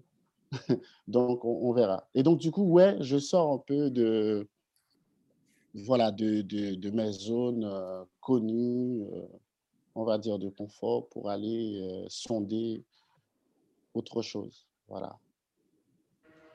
Très bien, très bien. Charles, vous avez, vous avez fait le choix d'avoir. Ah, ah, il y a quelqu'un qui m'a aidé. Ni la poudre, ni la boussole. C'est ça. Ni la poudre, ni la boussole. Voilà, on n'a on pas, on n'a rien inventé du tout. Voilà. Merci. Euh, je reviens, Charles, sur le, la narration de votre roman. Euh, vous avez fait le choix d'avoir euh, une narration avec trois pronoms et pas de jeu, ce qui peut paraître surprenant, mais en même temps, j'imagine que vous aviez voulu peut-être tout simplement suggérer que ces personnages allaient chercher leur moi intérieur. il ne pouvait pas y avoir de jeu, j'imagine. Vous avez tout dit, Anthony. Vous avez tout raconté. C'est exactement ça. Et euh, en fait, euh, ben, ceux qui n'ont pas encore lu le livre vont le découvrir et ceux qui l'ont lu se sont peut-être aperçus. Il n'y a aucune occurrence de la première personne, que ce soit du, du jeu, du me, du moi, du aucun pronom possessif qui rapporterait la première personne, parce que c'est exactement ça. C'est la quête de, de soi-même. Et donc, il fallait que, en tout cas, c'est devenu rapidement une, une contrainte d'écriture, de me dire comment est-ce qu'on fait pour qu'il n'y ait jamais de, cette, première personne qui s'exprime, parce que c'est ce que les, trois personnages vont chercher, et c'est ce que le lecteur euh, va chercher. L'avantage de la, de la narration à la deuxième personne, qui est, aussi présente d'ailleurs dans, l'Empereur, et en fait, on a ce, c'est pour ça que vous disiez que les, romans sont, sont, étonnamment similaires par, par moment. Euh, l'autre intérieur dont, dont, parle Mackenzie, c'est cette voix, cette, cette, conscience, et qui est aussi présente dans les monstres, qui s'adresse à la fois au personnage et en même temps fatalement au lecteur, parce qu'à force de s'entendre dire euh, tu ou vous, on finit par s'identifier et se dire mais oui, c'est ça, et en fait, on, parle à moi. Et euh, la quête des personnages de, ce jeu, euh, si, si l'expérience de lecture est réussie, on doit avoir aussi un, lecteur qui, est amené à se questionner, à se dire c'est quoi mon jeu, c'est quoi mon moi, et qui je suis vraiment, et, de faire cette même, cette même aventure que, que les personnages dont il est en train de suivre l'existence. Et, j'aimerais savoir aussi, Charles, notamment par rapport à ces personnages qui sont quand même euh, trois personnages hauts en couleur, j'aimerais qu'on les, qu'on les aborde. Ils ont quand même des caractéristiques euh, particulières. On a quand même Dominique qui est, euh, on pourrait dire, mi-homme, mi-femme. Alice qui est donc, entre guillemets, l'effacé du groupe, on pourrait être extrêmement timide. et David qui est, à mon sens, l'homme esbrouf, l'homme un petit peu baratineur euh, comment vous les avez euh, travaillés, ces personnages-là? Est-ce qu'ils sont venus à vous euh, très rapidement ou comment s'est passée cette, caractérisation des personnages-là? C'est toujours difficile quand on caractérise un personnage, pour l'avoir fait quand même pas mal de fois. Il y, a un risque qui est grand, c'est de tomber dans le cliché et qu'on repose le livre assez vite et qu'on se dise oh, d'accord, on a déjà lu cette histoire 50 fois et ça n'apporte rien. Et à l'inverse, d'avoir un personnage qui soit trop, on a tous en tête des livres, on dit bah, n'y croit pas, on n'adhère pas à ce personnage parce que s'il n'est pas réel, il ne s'incarne pas. Donc il y, a, une part aussi, à un moment donné, il ne faut pas hésiter à dire bah oui, ce personnage, il est un peu comme tout le monde, il a un côté un peu cliché, mais parce que c'est ça la vie, et les clichés ont la vie dure et qu'ils existent pour une bonne raison. Et euh, en même temps, c'est exactement ce que je disais pour répondre à la question de, de Léna tout à l'heure. J'ai, euh, après, on peut appeler ça une fiche personnage ou un, deux, trois notes, enfin je dis deux, trois notes, je pense que sur chaque personnage, c'est 30, 40 pages en fait, et on doit essayer de faire passer ce, cette idée, qu'est-ce que c'est ce, type-là, qu'est-ce que c'est cette nana. Euh, et, en fait, au fur et à mesure qu'on écrit, ils ne sont pas enfermés, ils, prennent leur existence et euh, c'est eux qui vous disent, quand vous, quand vous racontez leur, leur chemin, qui vous disent, bah non, en fait, je vais plutôt être comme ça, comme ça. Et, et au fur et à mesure de l'écriture, ils prennent vie et on arrive à un résultat. Si je compare ce qu'ils sont devenus par rapport à ce que je pensais qu'ils allaient être, euh, il y a un moment donné où quelque chose m'a échappé manifestement, parce que ce n'est pas, pas aussi contrôlé et maîtrisé que ça. Ouais, je suis, très, suis très d'accord avec toi là-dessus, parce que euh, et souvent on croit qu'on a, qu'on a beaucoup de pouvoir sur le personnage qu'on campe. En fait, moi, j'aime pas trop le mot camper. Et je pense qu'un personnage, c'est une rencontre. À partir du moment où la rencontre est là, et après, il y a un échange, il y a un dialogue qui se met en place et on est dans, l'échange, euh, dans l'écoute. Et euh, je me rappelle en écrivant L'ombre animale, à un moment donné, il y a, il y a un monsieur qui s'est présenté à moi, il devait être 2 heures du matin. Il s'est présenté, il m'a dit euh, Moi, je m'appelle Bouboule, euh, je veux absolument créer un bar, c'est mon rêve. J'ai perdu ma femme et ma fille dans un accident de voiture et maintenant, tout ce qui me reste, c'est ce rêve et j'ai envie de le réaliser. Ben, c'était assez bizarre. Je dis Bouboule, c'est pas possible. Moi, je suis déjà dans mon récit tout va bien et je sais plus ou moins où je vais. Et là, tu me parles de bar. Il dit, ouais, on va créer ça. Il m'a dit qu'il s'appelait Bouboule. Mais il vient, il s'installe. Euh, j'ai créé ce bar. Il a, il a invité ses potes. Euh, bonne ambiance tous les soirs. Euh, ça papote.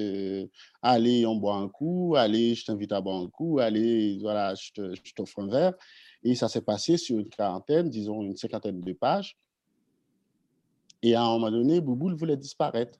Alors moi, je commençais vraiment à m'attacher à lui. Je l'aimais bien, Bouboule. Il est sympa. Il aime les gens, il les accueille. Et on, dirait que ce rêve, c'était euh, c'était juste euh, l'envie d'être là pour les gens, de leur offrir un verre. Parce que parfois, il y a des gens, euh, du quartier qui viennent, ils n'ont pas de sous. Ils n'ont pas de sous et Bouboule leur dit pas de problème, voilà. Et les mecs, ils, ils, picolent, ils, rentrent chez eux et Bouboule, il, s'en fout. Le plus important pour lui, c'est de pouvoir être là pour les gens. Et, et moi, je commençais vraiment à m'attacher à lui. Je l'aimais bien. Je ne voyais pas comment continuer ce livre sans Bouboule. Et il m'a dit, ben, Mackenzie, c'est bon. Moi, je, voilà, j'ai réalisé mon, mon rêve, ça y est, c'est bon et tout. J'ai passé des jours et, des jours et, euh, avec cette angoisse, comment faire disparaître Bouboule et revenir à mon récit. Et en soi, et je pense qu'il a choisi tout seul cette fin. Il est, il est monté dans sa chambre et il a fait les comptes d'abord. il a vérifié que actif égale à passif, tout va bien. On a et il est, il, est remonté euh, dans la chambre et il est plus redescendu. Je pense que le lecteur a, compris ça tout de suite. Et, euh, et voilà. Et je pense que ça, c'est très important. On nous a, on nous a, on a raconté n'importe quoi par rapport au personnage, camper un personnage, machin. Je pense que c'est faux. Je pense qu'on fait une rencontre, on fait une rencontre et on, on décide de faire un bout de chemin avec quelqu'un. Et voilà. Et le plus dur, c'est quand tu dois envoyer euh, ce manuscrit à l'éditeur et tu as l'impression de. Tu as, vraiment l'impression que c'est fini. Tu as l'impression que c'est fini parce que cette personne-là est partie, elle est là, hein, mais elle est un peu partie. Et, donc, du coup, euh, voilà, tu dois. Tu vas devoir recommencer, rencontrer d'autres personnes et continuer le chemin. Et c'est très. Je suis très content que tu dises ça, hein, Charlie parce que euh, la plupart du temps, euh, on est en face euh, des auteurs qui, qui nous racontent n'importe quoi sur les personnages. Et moi, je suis persuadé, je suis persuadé que c'est des rencontres, c'est des vraies rencontres. Et qui, je, suis tellement d'accord, je suis tellement d'accord avec ce que tu dis, Mackenzie, et moi, ça se, ça se matérialise physiquement. C'est-à-dire qu'au début, on, crée ce personnage, on crée David, on crée Alice, on crée Dominique, et puis bah, il se met à exister. Et à un moment donné, dans, l'histoire qu'on raconte, il évolue. Et puis, on, a des blocages, comme toute personne qui écrit. À un moment donné, on se pose un soir, on dit bon, voilà, je ne sais pas comment je vais traiter ce, truc-là. Et parfois, euh, bah, c'est on prend sa douche le lendemain matin et j'ai vraiment l'impression physiquement que Alice, elle se matérialise dans la pièce, qu'elle me parle et qu'elle me dit mmh. maintenant, c'est ça que je dois faire. Et non mmh. seulement ça peut se matérialiser sous cette forme un peu spectrale, un peu fantomatique, mais aussi parfois avec les, rencontres des, autres autour de soi. Et c'est pour ça qu'il faut se frotter au réel tout le temps. Et on ne peut pas écrire son livre tout seul dans sa cabane, c'est pas possible. Euh, il m'est arrivé plein de fois où je suis, euh, on va reprendre l'exemple de Mackenzie, vous allez vous dire que vous êtes venu assister à un Zoom entre deux écrivains, deux, alcooliques qui parlent de, boire des verres au bar, mais c'est aussi important, aussi, ça fait partie aussi de la vie. et euh, et en fait, il y a, quelqu'un qui me parle et je me dis, mais en fait, ce, type-là qui est en face de moi, c'est David. Et voilà ce qu'il me raconte. Et mmh. il faut que je prenne des notes. Et puis au bout d'un moment, on regarde, on dit, mais tu n'écoutes pas ce que je dis. Je, rien, je fais exactement, je ne fais mmh. qu'écouter là, mais je suis en train de, de, prendre comme une éponge tout ce que tu me dis parce que tu ne te rends pas mmh. compte, mais tu incarnes tellement le personnage du, du, bouquin que je suis en train d'écrire. Et plusieurs fois, j'ai vu Alice physiquement. Et d'ailleurs, c'était embêtant parce qu'au bout d'un moment, euh, elle a pris une, forme euh, physique dans, ma tête, et puis je rencontre quelqu'un qui lui ressemble tellement dans ce que je raconte, et qui vient mettre son grain de sel en disant, ben, finalement, avec ce, sous-titre de sa voix qui dit bah, C'est moi, Alice, et écoute ce que j'ai à te dire, tu, vas, noter mon histoire. Je dis Ouais, mais c'est un problème parce que tu n'es pas censé avoir les cheveux de cette couleur-là, et puis t'es pas. Alors, qu'est-ce qu'on fait, et comment est-ce que je reviens, etc.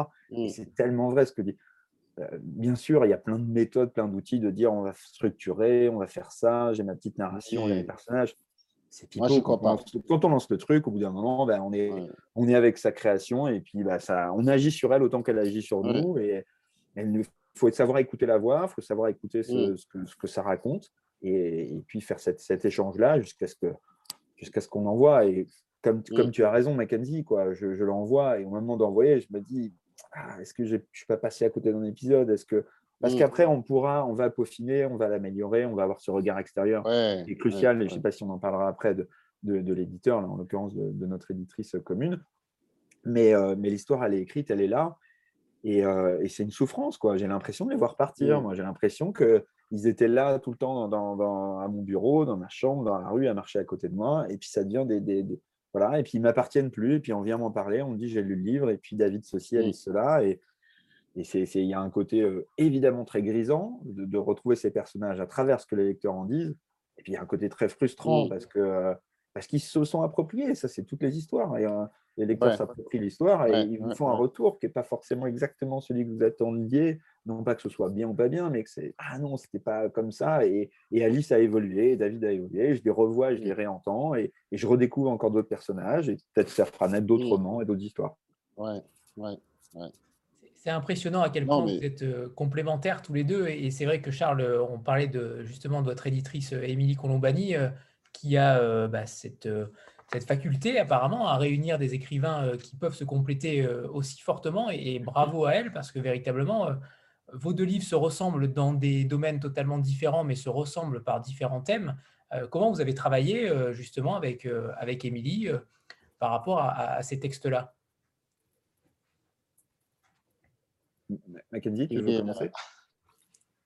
Je sais pas. Moi, j'ai envoyé, euh, j'ai envoyé mon texte à Émilie. Et Lali, c'est une très grande lectrice. Hein. C'est une, une, éditrice de métier. C'est peut-être euh, l'une des meilleures de la place. Et j'ai envoyé mon texte. Elle a lu, elle m'a fait un retour et elle m'a dit ben, on va travailler. Alors, moi, euh, un texte accepté, signé dans une maison d'édition, ça reste une version reste une version parce que je, je, retravaille, je réfléchis beaucoup.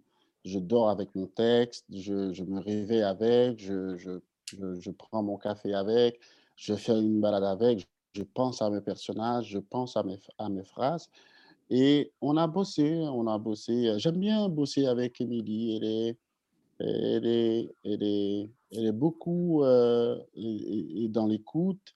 Et, moi, en tant qu'auteur, euh, ce qu'il me faut, c'est pas juste un contrat. Hein. Moi, je connais euh, presque tous les éditeurs parisiens. Avoir un contrat pour un livre, c'est pas très, pas très compliqué. Mais moi, ce qu'il me faut, c'est un regard. C'est un regard. J'ai besoin d'un éditeur, d'une éditrice qui soit capable de me, me pousser à donner le meilleur de moi-même. C'est ce que je demande à un éditeur. C'est ce que je lui ai demandé. Et quand on a décidé, de signer ce livre, je lui ai dit, Émilie, pousse-moi à donner le meilleur de moi-même. Ce qu'on signe là, c'est juste un manuscrit, mais je sais que je peux faire mieux et, j'ai besoin de toi. Et on a travaillé comme ça. J'étais quelque part en Normandie, dans un village, petit village après haut, et on s'est appelé euh, presque tous les deux, trois jours pour en parler. On parlait des personnages comme si c'était des amis. On parlait des situations du livre comme si c'était des situations vécues. Et euh, on a discuté longtemps comme ça. J'ai pris mon temps, j'ai corrigé, j'ai fait les choses. Et je l'appelle quand je ne comprends pas et elle m'explique. voilà, dans, dans, dans l'échange, dans l'échange, euh, dans la générosité.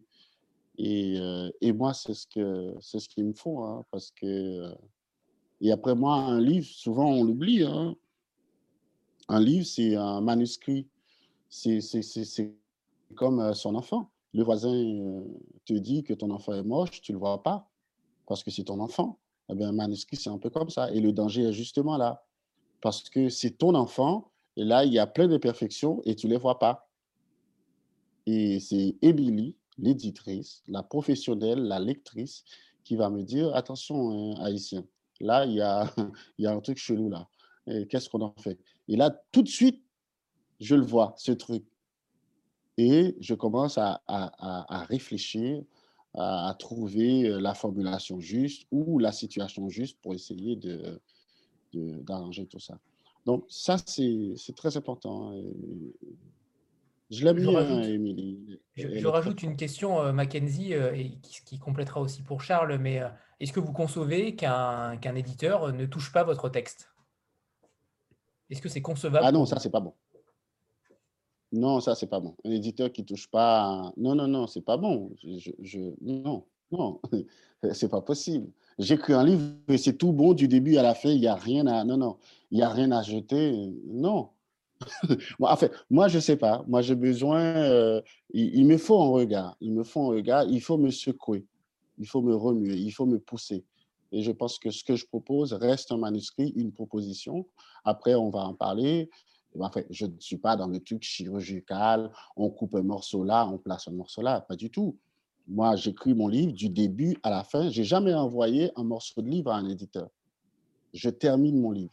Je fais le livre que je voulais faire. C'est très important pour moi. Après, j'envoie le manuscrit parce que je sais que ce que, ce que j'ai mis dedans, c'est très important pour moi. Après, on en parle. Je suis très ouvert. Mais parfois, un éditeur me dit euh, Haïtien, là, c'est un peu compliqué. Je dis non, on n'y touche pas. On laisse ça comme ça. Je sais ce que c'est, on laisse ça comme ça. Il y a ça aussi dans l'échange. Mais après, je suis ouvert. Hein. C'est très important. Hein. je pense que oui, il faut. Cet échange est nécessaire. Voilà. Et encore une fois, je, pardon Anthony. Oui, pardon, je, finis avec Mackenzie sur, euh, euh, sur l'usage du, haïtien euh, dans le texte. J'ai aimé que, vous, que l'éditeur ou vous ne me mâchiez pas le travail en me donnant des définitions de termes que je ne connaissais pas. Ça, c'est important. J'ai eu l'impression de, pouvoir découvrir les termes que je ne connaissais pas mmh. par d'autres moyens et de ne pas me mâcher le travail, de faire aussi ma part d'imagination dans, le, dans, dans, le, dans la lecture. Je ne sais pas si c'était un choix euh, particulier de, votre ah, oui, part oui, ou non. Oui, oui, c'est un, un, choix. Après, ce pas des termes très, des termes très difficiles. Hein. C'est des, euh, des, des, haïtianismes, des, des, des mots que j'ai inventés, mais des mots qui sont très proches du créole, très proches du français, un entre-deux, acceptable, lisible et tout. Non, ça passait. En plus, moi, j'aime pas trop les glossaires. Il faut pas m'embêter avec les histoires après la fin du livre on a, on a cinq pages de définition. Non, non, j'aime pas trop ça. Et donc, du coup, euh, j'essaye toujours de trouver, euh, comment dire, euh, de faire un compromis, de trouver un juste milieu, et histoire de me faire comprendre par les créolophones et par les francophones.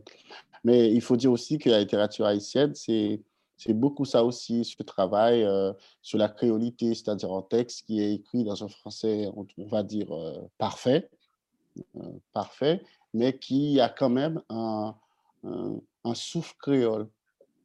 Et ce souffle créole n'est pas, n'est pas, ne porte pas préjudice au, texte. C'est-à-dire, euh, ces deux langues peuvent cohabiter. Toutes les langues peuvent cohabiter, moi je pense.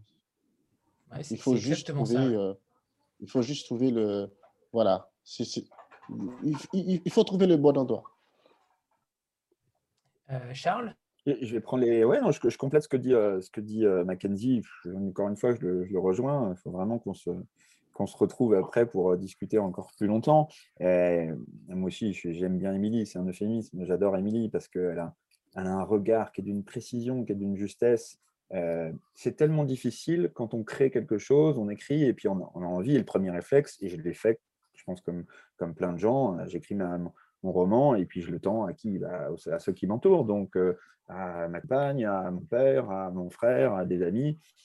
Et puis ce, regard de, l'entourage, il est, évidemment plein de filtres parce qu'ils veulent pas blesser, qu'ils veulent faire des retours euh, positifs. Euh, et ce n'est pas des professionnels. Et comme, comme a dit Mackenzie, Émilie, c'est une professionnelle et c'est quelqu'un qui arrive précisément et qui dit, voilà, là, dans la construction, il y a ça qui ne va pas, il y a ça qui ne va pas. La, la rencontre avec Émilie, euh, ça commence par un, mail, un coup de fil, et on se dit, bah, voilà, j'ai aimé ce, manuscrit, euh, parlons-en. On se retrouve euh, dans son bureau pour en parler. Et alors, je pense que c'était une chance, c'est pour ça que ce que je disais tout à l'heure sur le fait de ne pas avoir été publié. Il y a eu un moment, en fait, 3-4 années avant la, rencontre avec Émilie, j'ai rencontré une autre éditrice, une autre maison que par politesse on ne, citera pas, je ne suis pas fâché contre eux, euh, où mmh l'éditrice en question m'a fait retravailler le texte, je l'ai retravaillé plusieurs fois, et puis finalement, bah, ça ne s'est pas fait, et c'est comme ça, et c'est la vie, et c'est des rencontres qui aboutissent parfois et qui n'aboutissent pas. Et en fait, euh, je pense que c'était une force finalement d'avoir eu cette expérience où on m'avait dit bah, j'aime pas ça, il faudrait travailler ça et ça. Et en fait, face à Émilie, je voyais la différence aussi parce que je, suis un mmh. peu rentré dedans en disant je vais changer, mais il faut me dire précisément. Mmh et je m'attendais à ce que ça prenne euh, peut-être plusieurs semaines, qu'elle me dise bah, ça serait euh, sur tel, tel, tel point. Et je me suis dit tant pis, je mets le doigt dans un engrenage, ça va prendre du temps, mais on, va le faire. Et en fait, tout de suite, elle dit pas de problème. Et on ouvre, on tourne, on dit voilà, ça, ça va pas, la fin, il faut tout changer, ça, on comprend pas pourquoi. Et là, je me dis, c'est fou parce que j'ai quelqu'un qui comprend exactement le projet. Mmh. C'est il y, a une figure centrale, en plus de la ville, en plus de la nuit, en plus des personnages, qui est le cabinet de curiosité, qui est, à, double détente parce que c'est à la fois le lieu dans lequel se, passe une grande partie de l'histoire, donc avec ces objets un petit peu accumulés de, différentes époques et différents endroits du monde. Et c'est en même temps le bouquin aussi un cabinet de curiosité littéraire avec plein de références à différents auteurs, à différents titres. Certains lecteurs, certaines lectrices voient une grande partie des références, d'autres en voient d'autres. Et Émilie, dès la, première lecture, elle est capable de tout pointer tout de suite, parce que c'est une grande lectrice, parce qu'elle a cet univers-là. Et, c'est assez fou d'ailleurs, pour revenir à une des premières euh, questions d'Anthony, une remarque sur la, ligne éditoriale. Euh, maintenant que j'ai rencontré Émilie, qu'on a travaillé ensemble sur ce premier livre, qu'on va travailler ensemble sur, sur d'autres livres, euh, ben, elle me fait aussi découvrir les auteurs et les autrices de, de la Maison Rivage. Et euh, mettant un livre en me disant, bah, voilà, le dernier, c'était, euh, enfin, l'an dernier, euh, Elena de Jérémy Fell.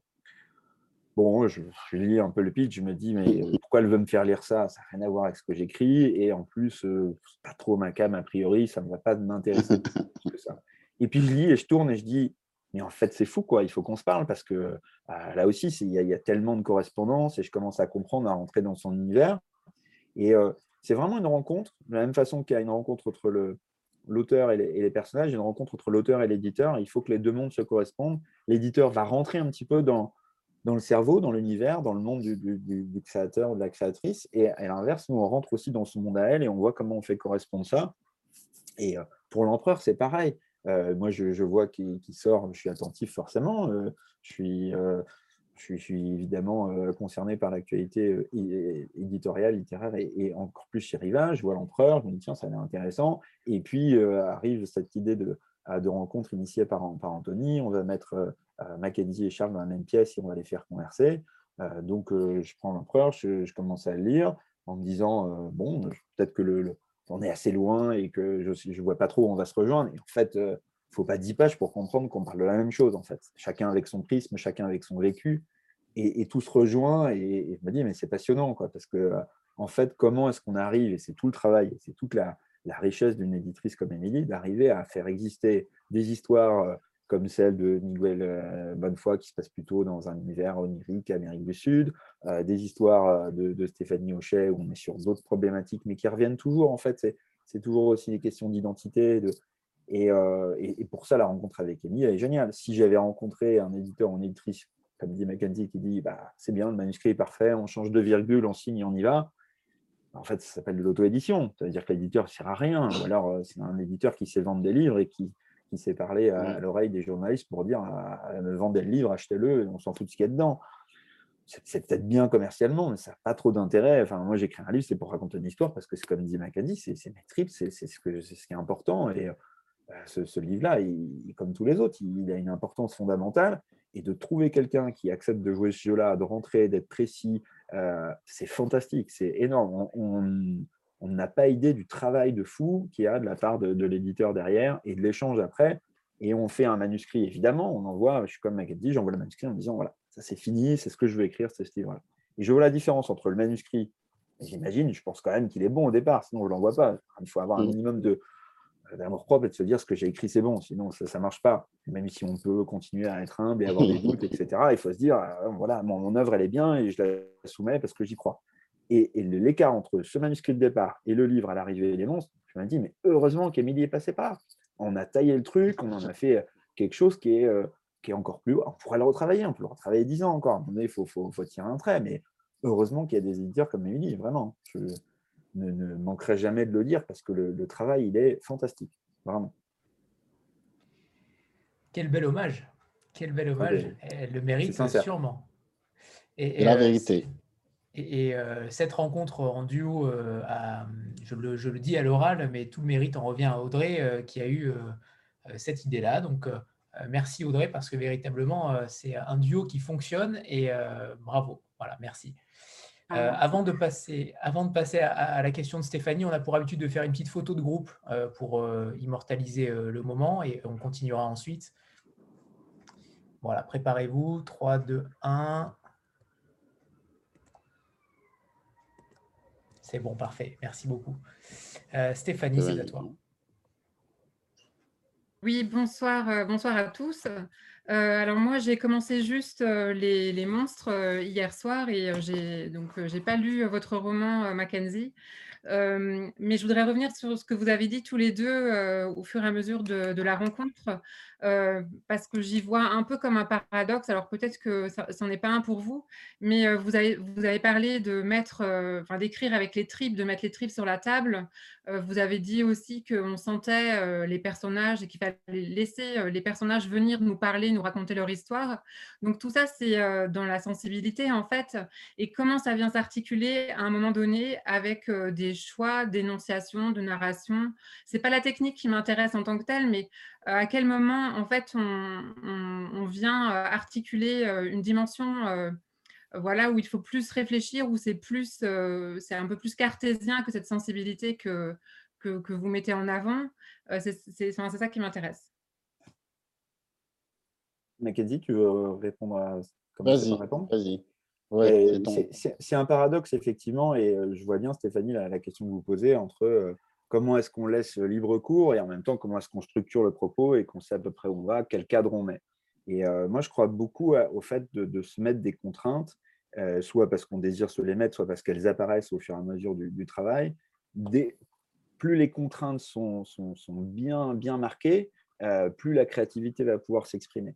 Si je vous dis, Stéphanie, racontez-moi votre journée. Racontez votre journée et j'imagine, sauf si on est tombé sur une journée exceptionnelle, votre journée n'est pas passionnante parce qu'on est euh, mardi 20, euh, 21 mars euh, et que bah, c'est une journée comme les autres. Vous êtes allé travailler, vous avez déposé vos enfants à l'école, vous êtes allé les rechercher. Bon, et maintenant, je vous dis, racontez votre journée, mais ne me racontez que ce qui était absolument horrible et terrible. On va avoir une collection de, moments difficiles et donc du coup, ça donne une coloration, ça donne une langue. On peut se donner une autre contrainte et dire, bah, racontez une journée, mais ce n'est pas vous qui la racontez, c'est tous ceux qui vous ont entouré qui racontent ces moments-là. Et là, on commence à avoir une œuvre qui se crée, on commence à avoir quelque chose. Et donc, euh, c'est ce, que, ce que je disais tout à l'heure. Moi, je me mets un, rail, je me mets un cadenas et je me dis, euh, voilà, au début, si, si, vous, si vous voyez les, les, les, les, rushs de travail, entre guillemets, moi, je travaille euh, avant de passer sur, sur, sur Word, je travaille avec un tableau Excel où j'ai des chapitres, des sous-chapitres divisés. Il y en a 150 avec des résumés, des trucs, tableau. Je me dis, c'est super, c'est maîtrisé, ça ressemble à un logiciel. Il n'y a plus qu'à. Je remplis les cases et le, livre s'écrit. Sauf que le livre, ne ressemble pas du tout à ça dans la structure, parce que tout ça, la, créativité a poussé ces, choses-là. Euh, moi, j'ai besoin de ce, cadre au début pour écrire, mais après, j'en sors parce que c'est ça qui fait vite. Donc oui, il y, a, une forme de paradoxe, euh, mais qui est, qui fondamentale. Euh, il y a un, très, bon, opuscule que je vous recommande euh, si vous vous intéressez aux, questions d'écriture. C'est, euh, je ne veux pas dire de bêtises sur le titre, je crois que c'est L'urgence et la patience, euh, Jean-Philippe Toussaint, qui, explique bien en fait que l'écriture, c'est ces deux moments-là.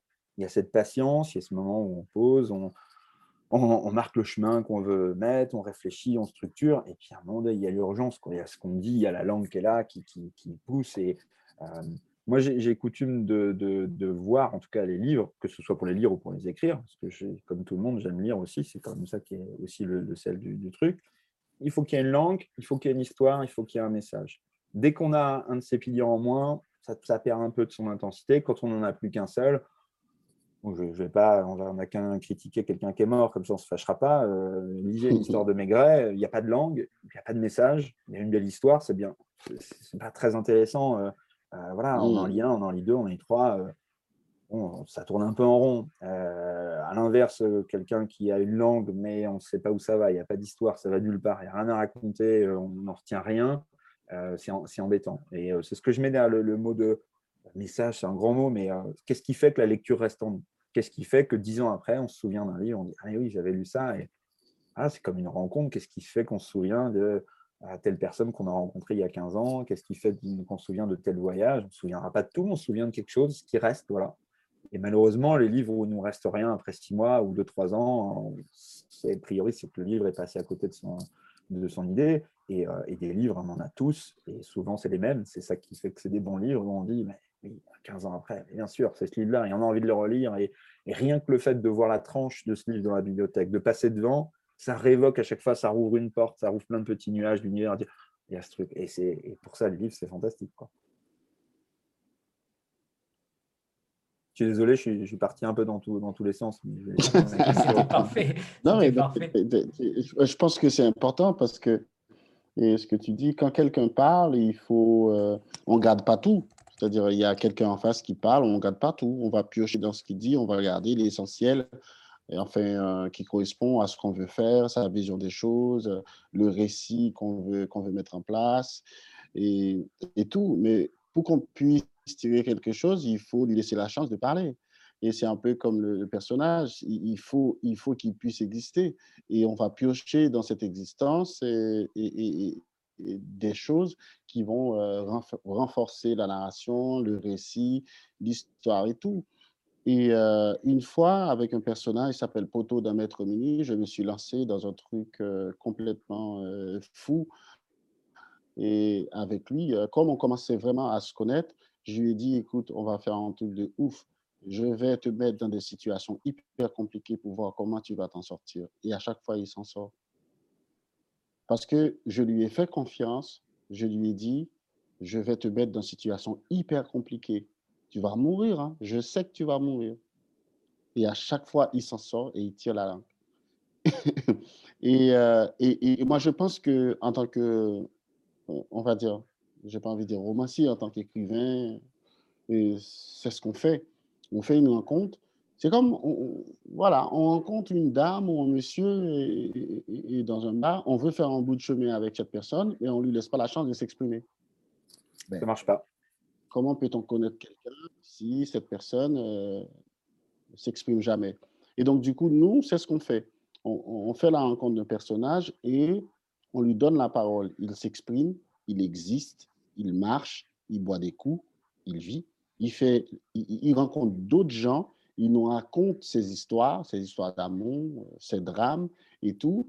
Et nous, on va piocher. C'est comme la, comment dire, euh, la cohabitation de deux espaces. L'espace des personnages avec, avec leur vie, leurs histoires et tout, et l'espace du roman que nous, on est en train de construire. Et donc, c'est très important pour moi que ces personnages-là, les personnages que je rencontre, soient libres dans leur peau, s'expriment et tout. Et moi, je vais piocher. Puisqu'on est dans un dialogue, j'en ai parlé tout à l'heure, dans un dialogue, dans un, dans un échange, je vais piocher dans leurs histoires, dans leur vie pour, euh, pour continuer. Et, euh, et bien oui, c'est assez euh, bizarre comme boulot, mais c'est justement ce boulot-là qu'on fait. Et on ne crée pas un espace romanesque, un espace littéraire pour embrigader les gens, pour les enfermer. Les gens qu'on rencontre, les personnages qu'on rencontre. Moi, si les personnages ne sont pas libres, ils ont rien, absolument rien à m'apprendre. Ils n'ont rien à donner. Ils, sont tout simplement vides. Et, pour que je puisse transmettre quelque chose, mmh. aller toucher le lecteur ou faire le chemin de, de cet espace à l'autre, il faut qu'il y ait quelque chose à partager. Et pour qu'il y ait quelque chose à partager, il faut que cet espace de liberté existe, puisse exister. Et euh, voilà. Je, suis complètement d'accord. Et, pour compléter, ça rejoint un peu la, question que, que, Stéphanie, ça, renforce aussi la réponse à la question de, Stéphanie. Euh, c'est le, parallèle entre l'écriture et puis la vie. Rencontrer quelqu'un, finalement, c'est comme rencontrer un personnage.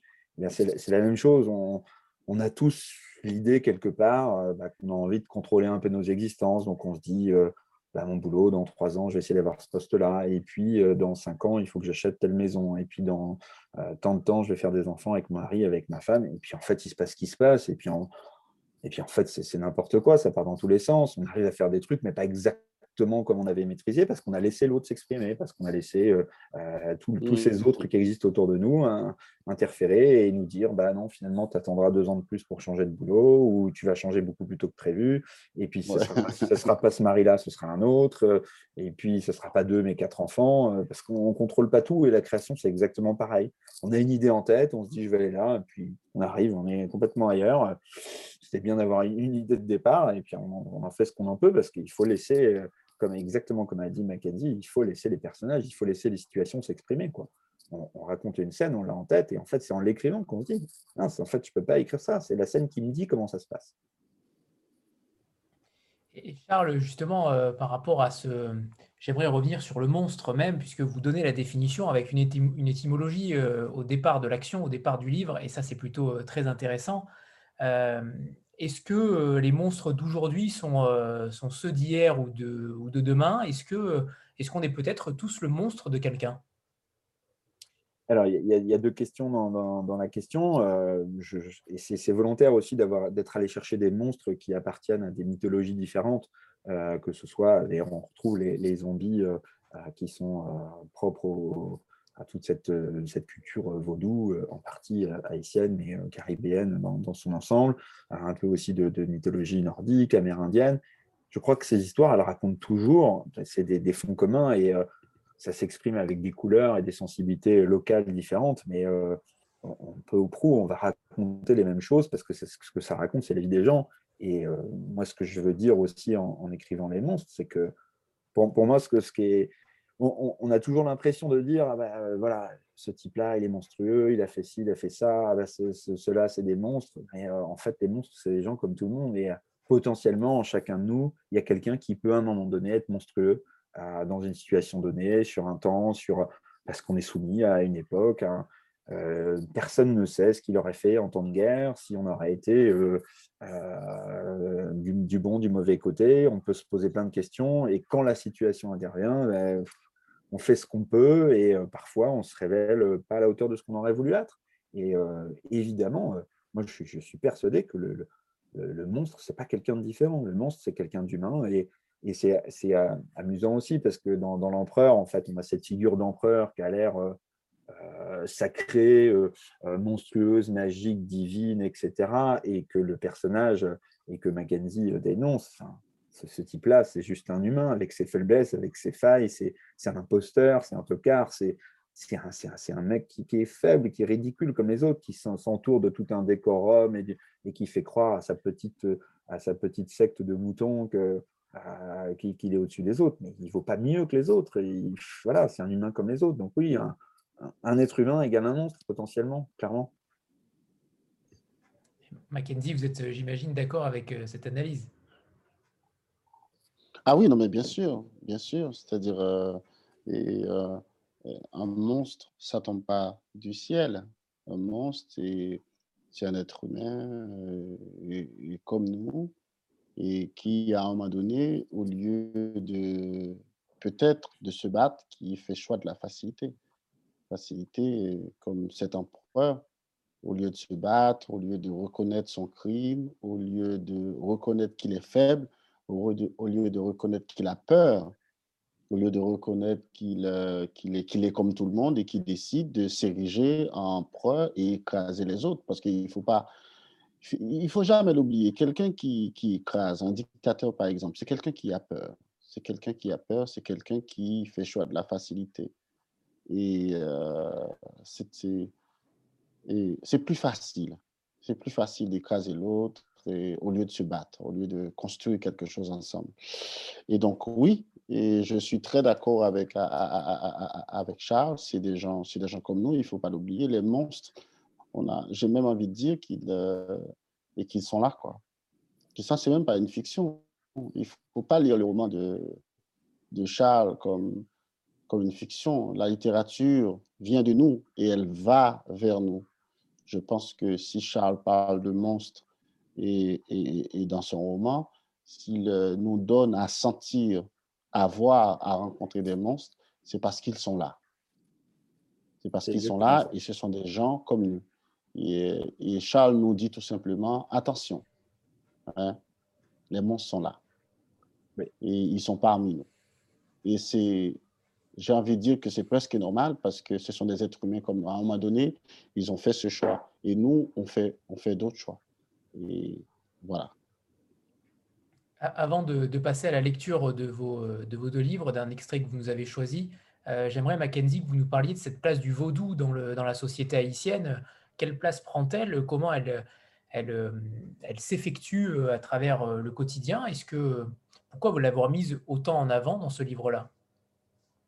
Oh, c'est un prétexte, c'est un prétexte vaudou dans mon livre pour dire tout simplement que, eh voilà, à partir du moment où il y a des croyances, il y a des convictions, il y a des désirs, il y a des velléités, il y a aussi euh, salut, et à côté de, de salut, il y a danger.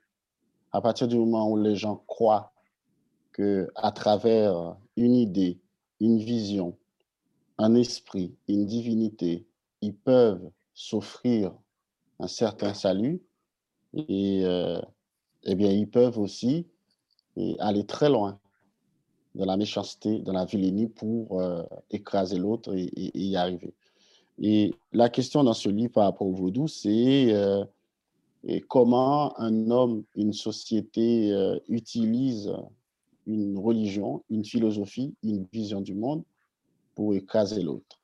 Et ça existe aussi un peu partout. Hein. C'est pas... Moi, j'ai utilisé le vaudou, ce que je connais, mais euh, il y a plein de religions dans le monde. On a, on a eu des, massacres avec, euh, par le christianisme. Bon, bref, je ne vais pas entrer dans ces détails, mais, euh, mais le vaudou en Haïti, c'est à la fois une religion, une philosophie, une vision du monde et aussi le langage de la révolution. Le vaudou, c'est la rencontre dure, pure et dure entre l'Afrique et, Haïti. Et à travers ce langage, à travers cette philosophie, cette vision du monde, cette façon d'habiter euh, le monde, de l'aborder et de s'offrir une certaine liberté. C'est-à-dire les lacours en Haïti ont été créés pour euh, résister à l'État, pour résister à, à la dictature pour euh, préparer les Haïtiens après l'indépendance euh, à l'éventuel retour des, des colons. Donc, le vaudou a une place importante, je dirais même essentielle dans la culture haïtienne, parce que c'est vraiment le lieu de rencontre entre les Haïtiens, quelle que soit sa, sa provenance sociale, quel que soit son niveau intellectuel, son niveau économique. En Haïti, il y a une expression qui dit tambour frappé, levé danser. Il y a un tambourineur dans le coin, il joue du tambour, tout le monde danse. Tout le monde danse, sans exception. Et donc, euh, c'est le, je pense que c'est l'univers, c'est l'imaginaire qui réunit tous les Haïtiens, qui réunit euh, tous les Caribéens. Il y a, tout à l'heure, j'ai cité vite fait le nom de Georges Amado dans Bayadé tous les saints. Je ne sais pas si vous avez lu ce roman. C'est quand même un roman ponctué par des chants et par des chants, par des chants vaudous. Et puis le vaudou aussi renvoie à la mémoire de la mer. Hein. C'est très important la mer quand on est quand on est quand on est des Iléens ou des insulaires. La mer, c'est par là où arrive le bonheur et le danger. C'est-à-dire, euh, les, les, Premières Nations et d'Haïti vivaient de la pêche, de la pêche, et les Premières Nations d'Haïti aussi ont vu arriver les colons par la mer, c'est-à-dire la mer nourricière. C'est aussi la mer, c'est aussi par elle que vont arriver les colons. Donc, il y a tout un truc autour de la mer, autour du vaudou, il y a les dieux de la mer. Il y a Metagwe, qui est le dieu de la mer, le dieu des flots, le dieu des frontières marines. Et il y a, d'autres dieux. Mais le vaudou renvoie beaucoup à cette idée de la mer, à cette idée de, euh, de, l'île, de la naissance du nid, de la naissance d'autre chose. Et le vaudou, c'est tout simplement ça. Et c'est ça tout le temps, la naissance d'autre chose. Comment faire naître quelque chose à partir de, cet univers. Et c'est une, un, une vision, c'est une philosophie qui réunit tout le monde.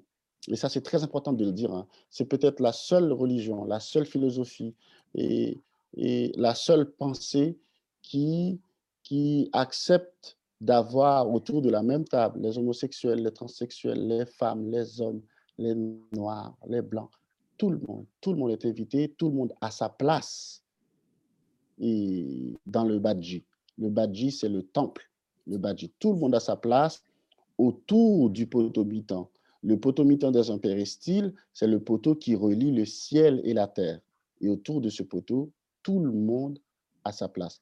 Quelle que soit sa couleur de peau, sa nationalité, et sa vision du monde, sa sexualité. Et donc, le vaudou, c'est ça. C'est le potomitan qui invite tout le monde à boire des coups, à vivre, à, à célébrer le ciel et la terre, la mer, la nature. Quoi. Ça donne envie. Fais-toi initier. Moi, je connais des gens. ouais, ben, j'en doute pas un instant. Euh, dernière question pour tous les deux, mais euh, c'est par rapport à vos influences, alors pas forcément euh, littéraires, parce que par exemple pour Charles, j'y ai vu un, tableau d'Edward Hooper, je ne sais pas pourquoi, mais j'y ai vu ça en tout cas, j'y ai vu des, inspirations qui ne sont pas forcément littéraires, mais plutôt cinématographiques ou artistiques. quelles, sont vos quelles ont été vos influences pour, pour travailler ces deux romans? Mackenzie, est-ce que tu veux répondre à la question des influences Vas-y, vas-y. Vas-y. Je te laisse répondre. C'est vraiment bien d'avoir orienté la question comme ça, Anthony, parce que euh, euh, souvent la question est posée euh, aux, auteurs, romanciers, écrivains, quelles sont vos influences, mais littéraires, comme si on ne pouvait écrire qu'à partir d'autres choses écrites. Et en fait, bah, déjà, on écrit à partir de la vie, et puis on écrit à partir de tout ce qu'on... Moi, je, je, suis un grand j'ai besoin de manger de la culture, mais au sens vraiment dévoré. Quoi. Il faut que je regarde des films, il faut que je, lise de la bande dessinée, il faut que j'écoute de la musique, il faut que je vois des gens, parce que c'est tout ça qui rentre et qui fait plein. Donc les influences, elles sont multiples et, et, et, même dans l'écriture, il y a des moments où je me dis, cette scène-là, je veux la raconter de manière plus théâtrale, euh, celle-là, peut-être de manière plus cinématographique. Celle-là, ça doit faire penser à une bande dessinée. Donc, je ne sais pas si à chaque fois on, retrouve ça, mais les influences, elles sont euh, innombrables et euh, parfois même on me, nomme des influences auxquelles je n'avais pas pensé. Je me dis, bah oui, finalement, en fait, oui, si j'ai aimé ce réalisateur et que j'en ai vu tous les films et que je n'y ai pas pensé au moment de d'écrire, c'est qu'en fait, c'est déjà là, c'est en moi et ça infuse. donc, les influences, elles sont littéraire, cinématographique, euh, euh, pictural, Edward Hopper évidemment, mais plein de, photographes aussi, d'autres peintres, du cinéma. Moi, je, suis un enfant des années 80, donc j'ai mangé du cinéma. C'était bien avant qu'Internet arrive et c'était par ça qu'on découvrait le monde aussi, par les livres, mais par, par les films. et c'était par ça qu'on voyageait, par ça qu'on découvrait ce que c'était l'autre l'autre façon d'être, l'autre façon de vivre, et, pour ça, c'est fantastique. Euh, donc, euh, c'est difficile de, répondre à la question, mais je pense qu'il y, euh, y, a du Lovecraft, il y a du Murakami, il y a du Edward Weston pour la partie photo, il y a du Susli, c'est très tout ça, et puis il vient prendre des, places à un moment donné, comme je dis, on ne se rend pas compte, on écrit, et puis on se dit, ah, mais oui, finalement, c'est ça qui est en train de ressortir. Euh, donc c'est, euh, mais c'est, ça revient à ce qu'on disait au début. Hein. Si vous voulez bien cuisiner, faut aimer manger, faut aimer goûter, faut aller servir dans toutes les cuisines pour faire la sienne. Euh, pour, pour écrire, c'est pareil. Si vous ne lisez que des choses qui ressemblent à ce que vous écrivez, je, pense que ça va être pauvre au bout d'un moment. Et je suis sûr que enfin, ça se sent de toute façon dans, dans, l'empereur.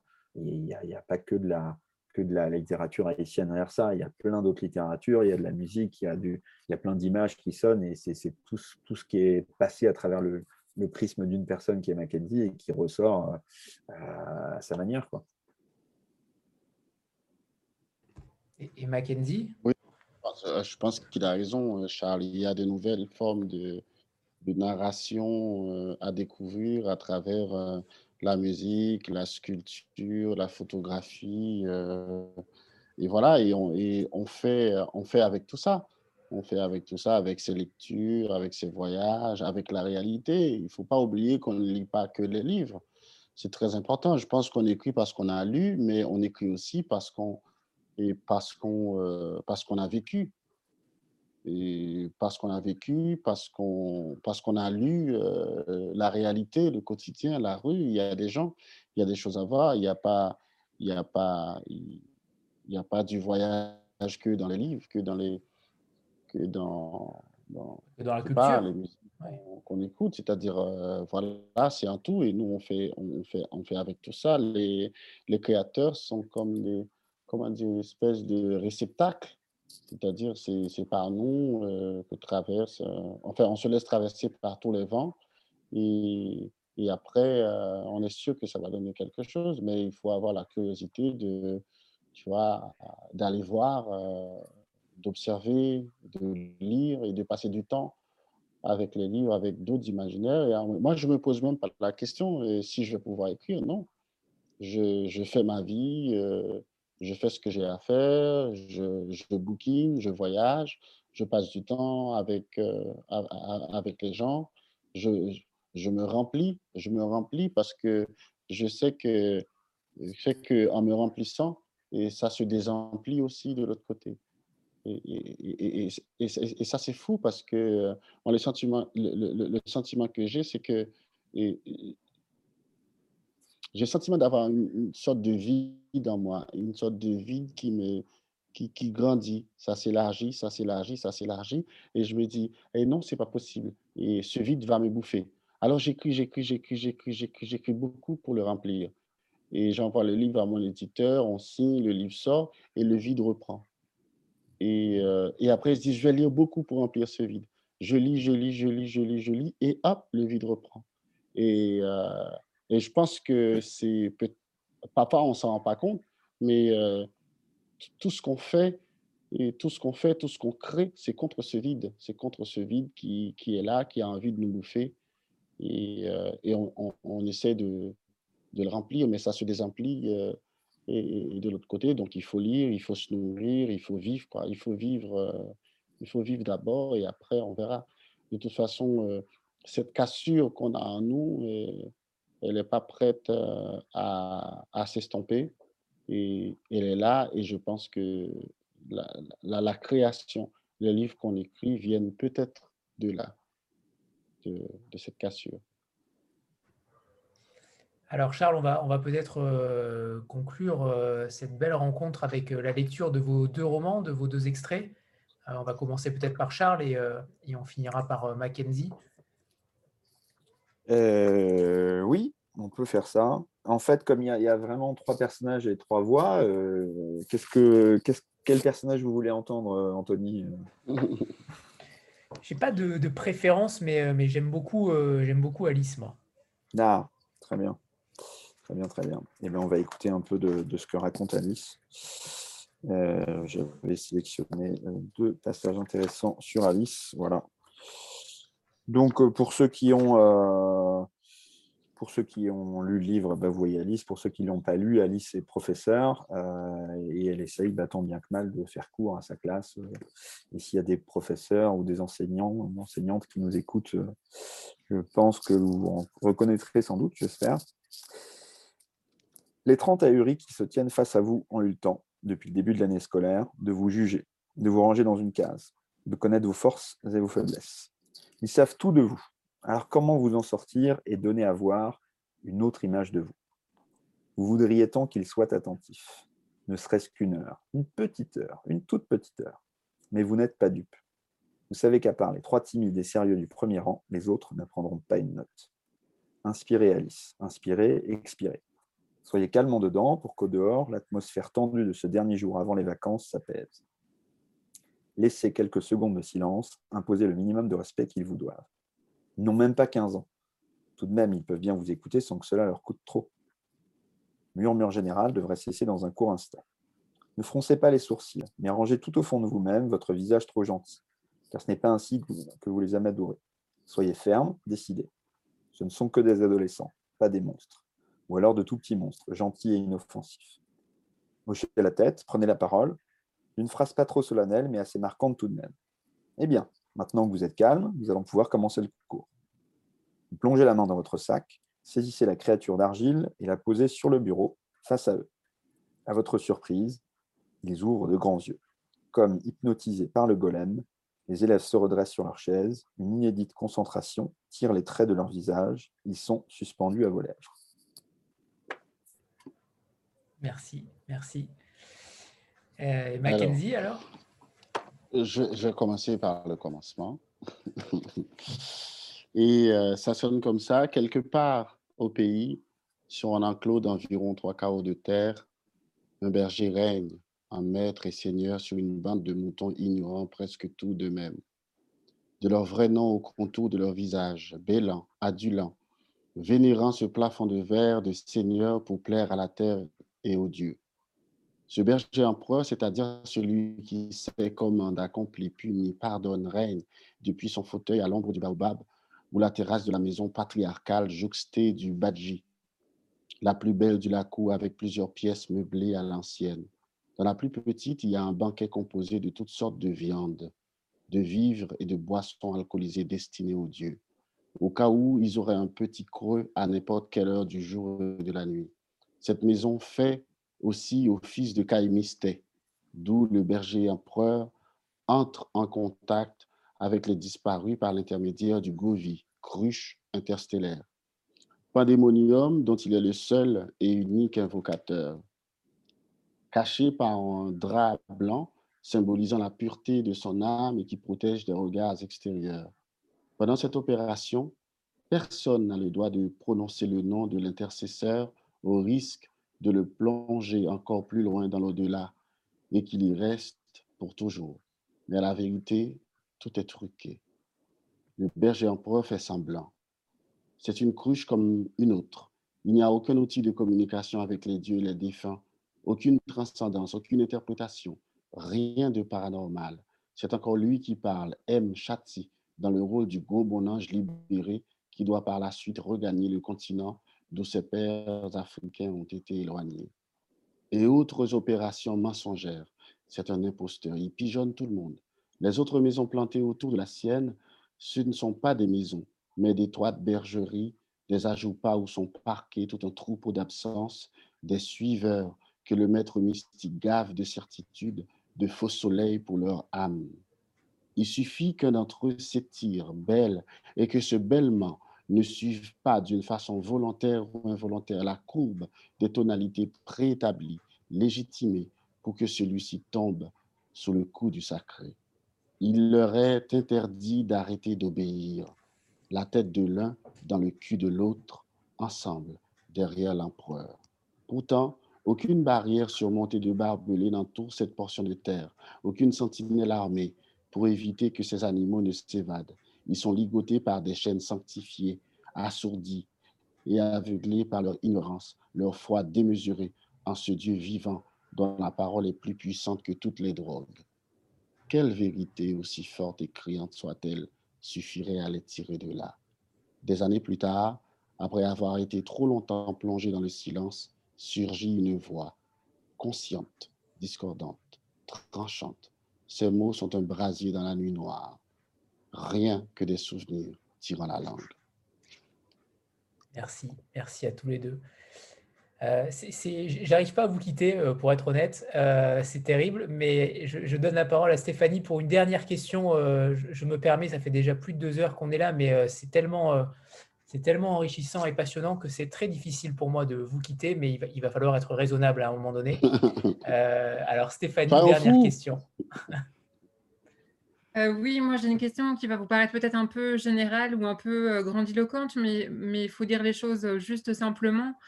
comment vous résumeriez votre vision du monde?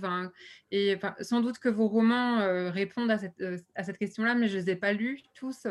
Et donc voilà, qu'est-ce que vous voulez imprimer à vos romans comme vision ou comme ce en quoi vous avez foi, ce en quoi vous croyez? En fait, qu'est-ce qui Qu'est-ce qui infuse dans vos romans de, votre vision du monde? Mmh. Charles c'est une, très, belle question. Je vais essayer d'être à la hauteur de la, question. Euh, là aussi, enfin, moi, il y, a, sans doute un paradoxe. Euh, je vais être un peu dur et un peu cruel. je crois sincèrement que le, monde, il est, terrible. C'est un monde de merde dans lequel on vit. C'est un monde dur, c'est un monde noir, c'est un monde sombre, c'est un monde qui ne nous laisse pas de répit c'est un monde qui en permanence nous, met sur le grill et, euh, et c'est dur, euh, quelles que soient les, les, vies qu'on mène, que ce soit euh, ici, ailleurs, c'est vraiment difficile. une fois qu'on a fait ce constat, et je pense quand même qu'il y, y, a des lumières au bout de chaque tunnel qui, que sont toutes nos existences, et il y a, il y a quelque chose à faire. on est là, on constate que c'est dur. Bon, bah, une fois qu'on se l'est dit, on ne va pas rester comme ça, les bras croisés, et se dire merde, c'est trop dur, qu'est-ce que je fais? Et, Évidemment, à tout moment, on peut se dire il y a la fenêtre, je saute et si on est au quatrième ou au cinquième, on a de d'en finir. Mais, ça n'a pas, de, pas de sens. Donc, euh, il faut fabriquer ce sens, il faut trouver notre, petite voie. Et moi, j'y crois. je crois qu'on peut, quand, bien même l'état du monde il est ce qu'il est, à savoir pas forcément reluisant, on peut quand même être heureux, on peut quand même fabriquer quelque chose, on peut quand même aller à la rencontre des autres, on peut, euh, pour reprendre ce que disait Mackenzie tout à l'heure, éviter de tomber dans le monstrueux, dans la haine, dans le contrôle de l'autre, on peut être dans l'amour, on peut être dans le partage, dans l'écoute, euh, parce qu'on s'enrichit de, ça et qu'on devient plus... Donc voilà, c'est ma vision du monde, elle est euh, en partie noire, mais enfin, moi je, je termine, c'est ça qui est important, c'est une note d'espoir. On peut tous individuellement trouver le bonheur et et c'est important, c'est ce que disait Mackenzie. C'est sur ce, deuxième tome de, la trilogie qui, arrive, c'est voilà, on a tous envie de ça et c'est possible. Moi, je, crois que c'est possible.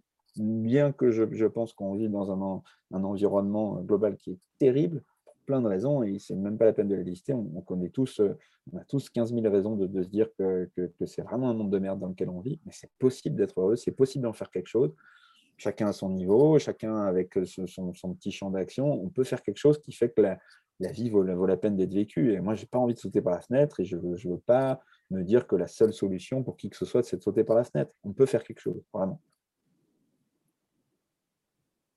Alors, et, euh, moi, vous savez, j'ai tout abandonné pour, euh, pour faire ce truc, pour écrire. Peut-être que c'est con, mais, mais c'est comme ça. J'avais un avenir avant, j'avais un boulot au ministère des Affaires étrangères en Haïti.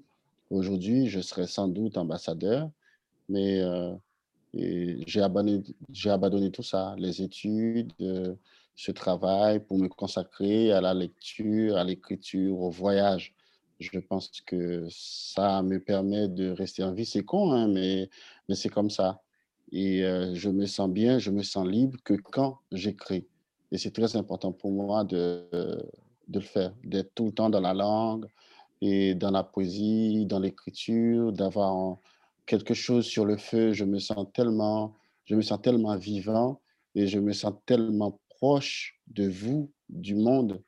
Et euh, je pense que la poésie, l'écriture, c'est le chemin le plus court de moi à vous. Et, euh, et donc, du coup, j'aime bien cet espace. Mais, euh, mais sinon, je pense que mes livres, c'est du premier au dernier, c'est la même petite note obsédante contre la mort et l'oubli. Voilà. Eh bien, on a bien fait de poser cette dernière question. Euh, merci, merci, euh, merci infiniment à tous les trois. Euh, merci. C'était un, moment assez incroyable. merci de nous avoir permis de le faire, Audrey, et merci à Rivage. Euh, on se retrouve la semaine prochaine avec les éditions Rivage pour une autrice vénézuélienne, euh, notamment euh, Vaitier Rojas Manrique. donc, ce sera, encore, j'imagine, une nouvelle voix assez incroyable. Mais en, attendant, merci infiniment à tous les deux. Vos romans sont fabuleux, mais vos personnes sont fabuleuses aussi. Et ça, c'est un, luxe de vous avoir rencontré ce soir. Donc, merci infiniment. Merci, merci à vous. Merci. Et puis, on, se dit, on se dit à bientôt. On espère, voilà. physique.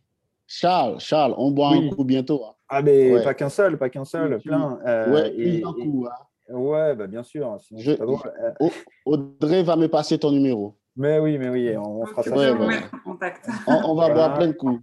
Allez. Et, c'est, euh, moi, je vous quitterai aussi là-dessus. Euh, merci et euh, continuez, à, continuer à lire, continuez à boire des coups, continuez à avoir le sourire. Et enfin, c'est, tellement beau de, de, de, faire tout ça, de se lever, de se dire qu'on a encore une journée à faire plein de choses. C'est fantastique. Donc, faites-le. Si vous avez envie d'écrire, faites-le. Si c'est la peinture, si c'est la cuisine, si c'est autre chose, faites-le. Voilà, il y, a, un espace pour tout ça et il y a un espace pour aller voir des coups et on va, on va le créer avec. et merci beaucoup à toi, Anthony, hein, franchement. Bah oui, évidemment. Un plaisir. Merci Anthony, merci Audrey. Merci beaucoup. Et merci euh, pour votre présence et on, on tire sur l'horloge le, sur le, sur et merci de, de mettre temporairement une parenthèse dans vos, dans vos vies pour nous écouter et créer ce moment. C'est vraiment bien. Mais je pense qu'on était des, tous des privilégiés ce soir. C'était super. Merci à tous. Merci à vous. Merci. Et on fera la liste des bars du coin. Hein. À bientôt. on fera la liste. Au revoir. Bien sûr. à très bientôt. Au revoir tout le monde. Merci. Merci beaucoup. Merci infiniment. Au revoir.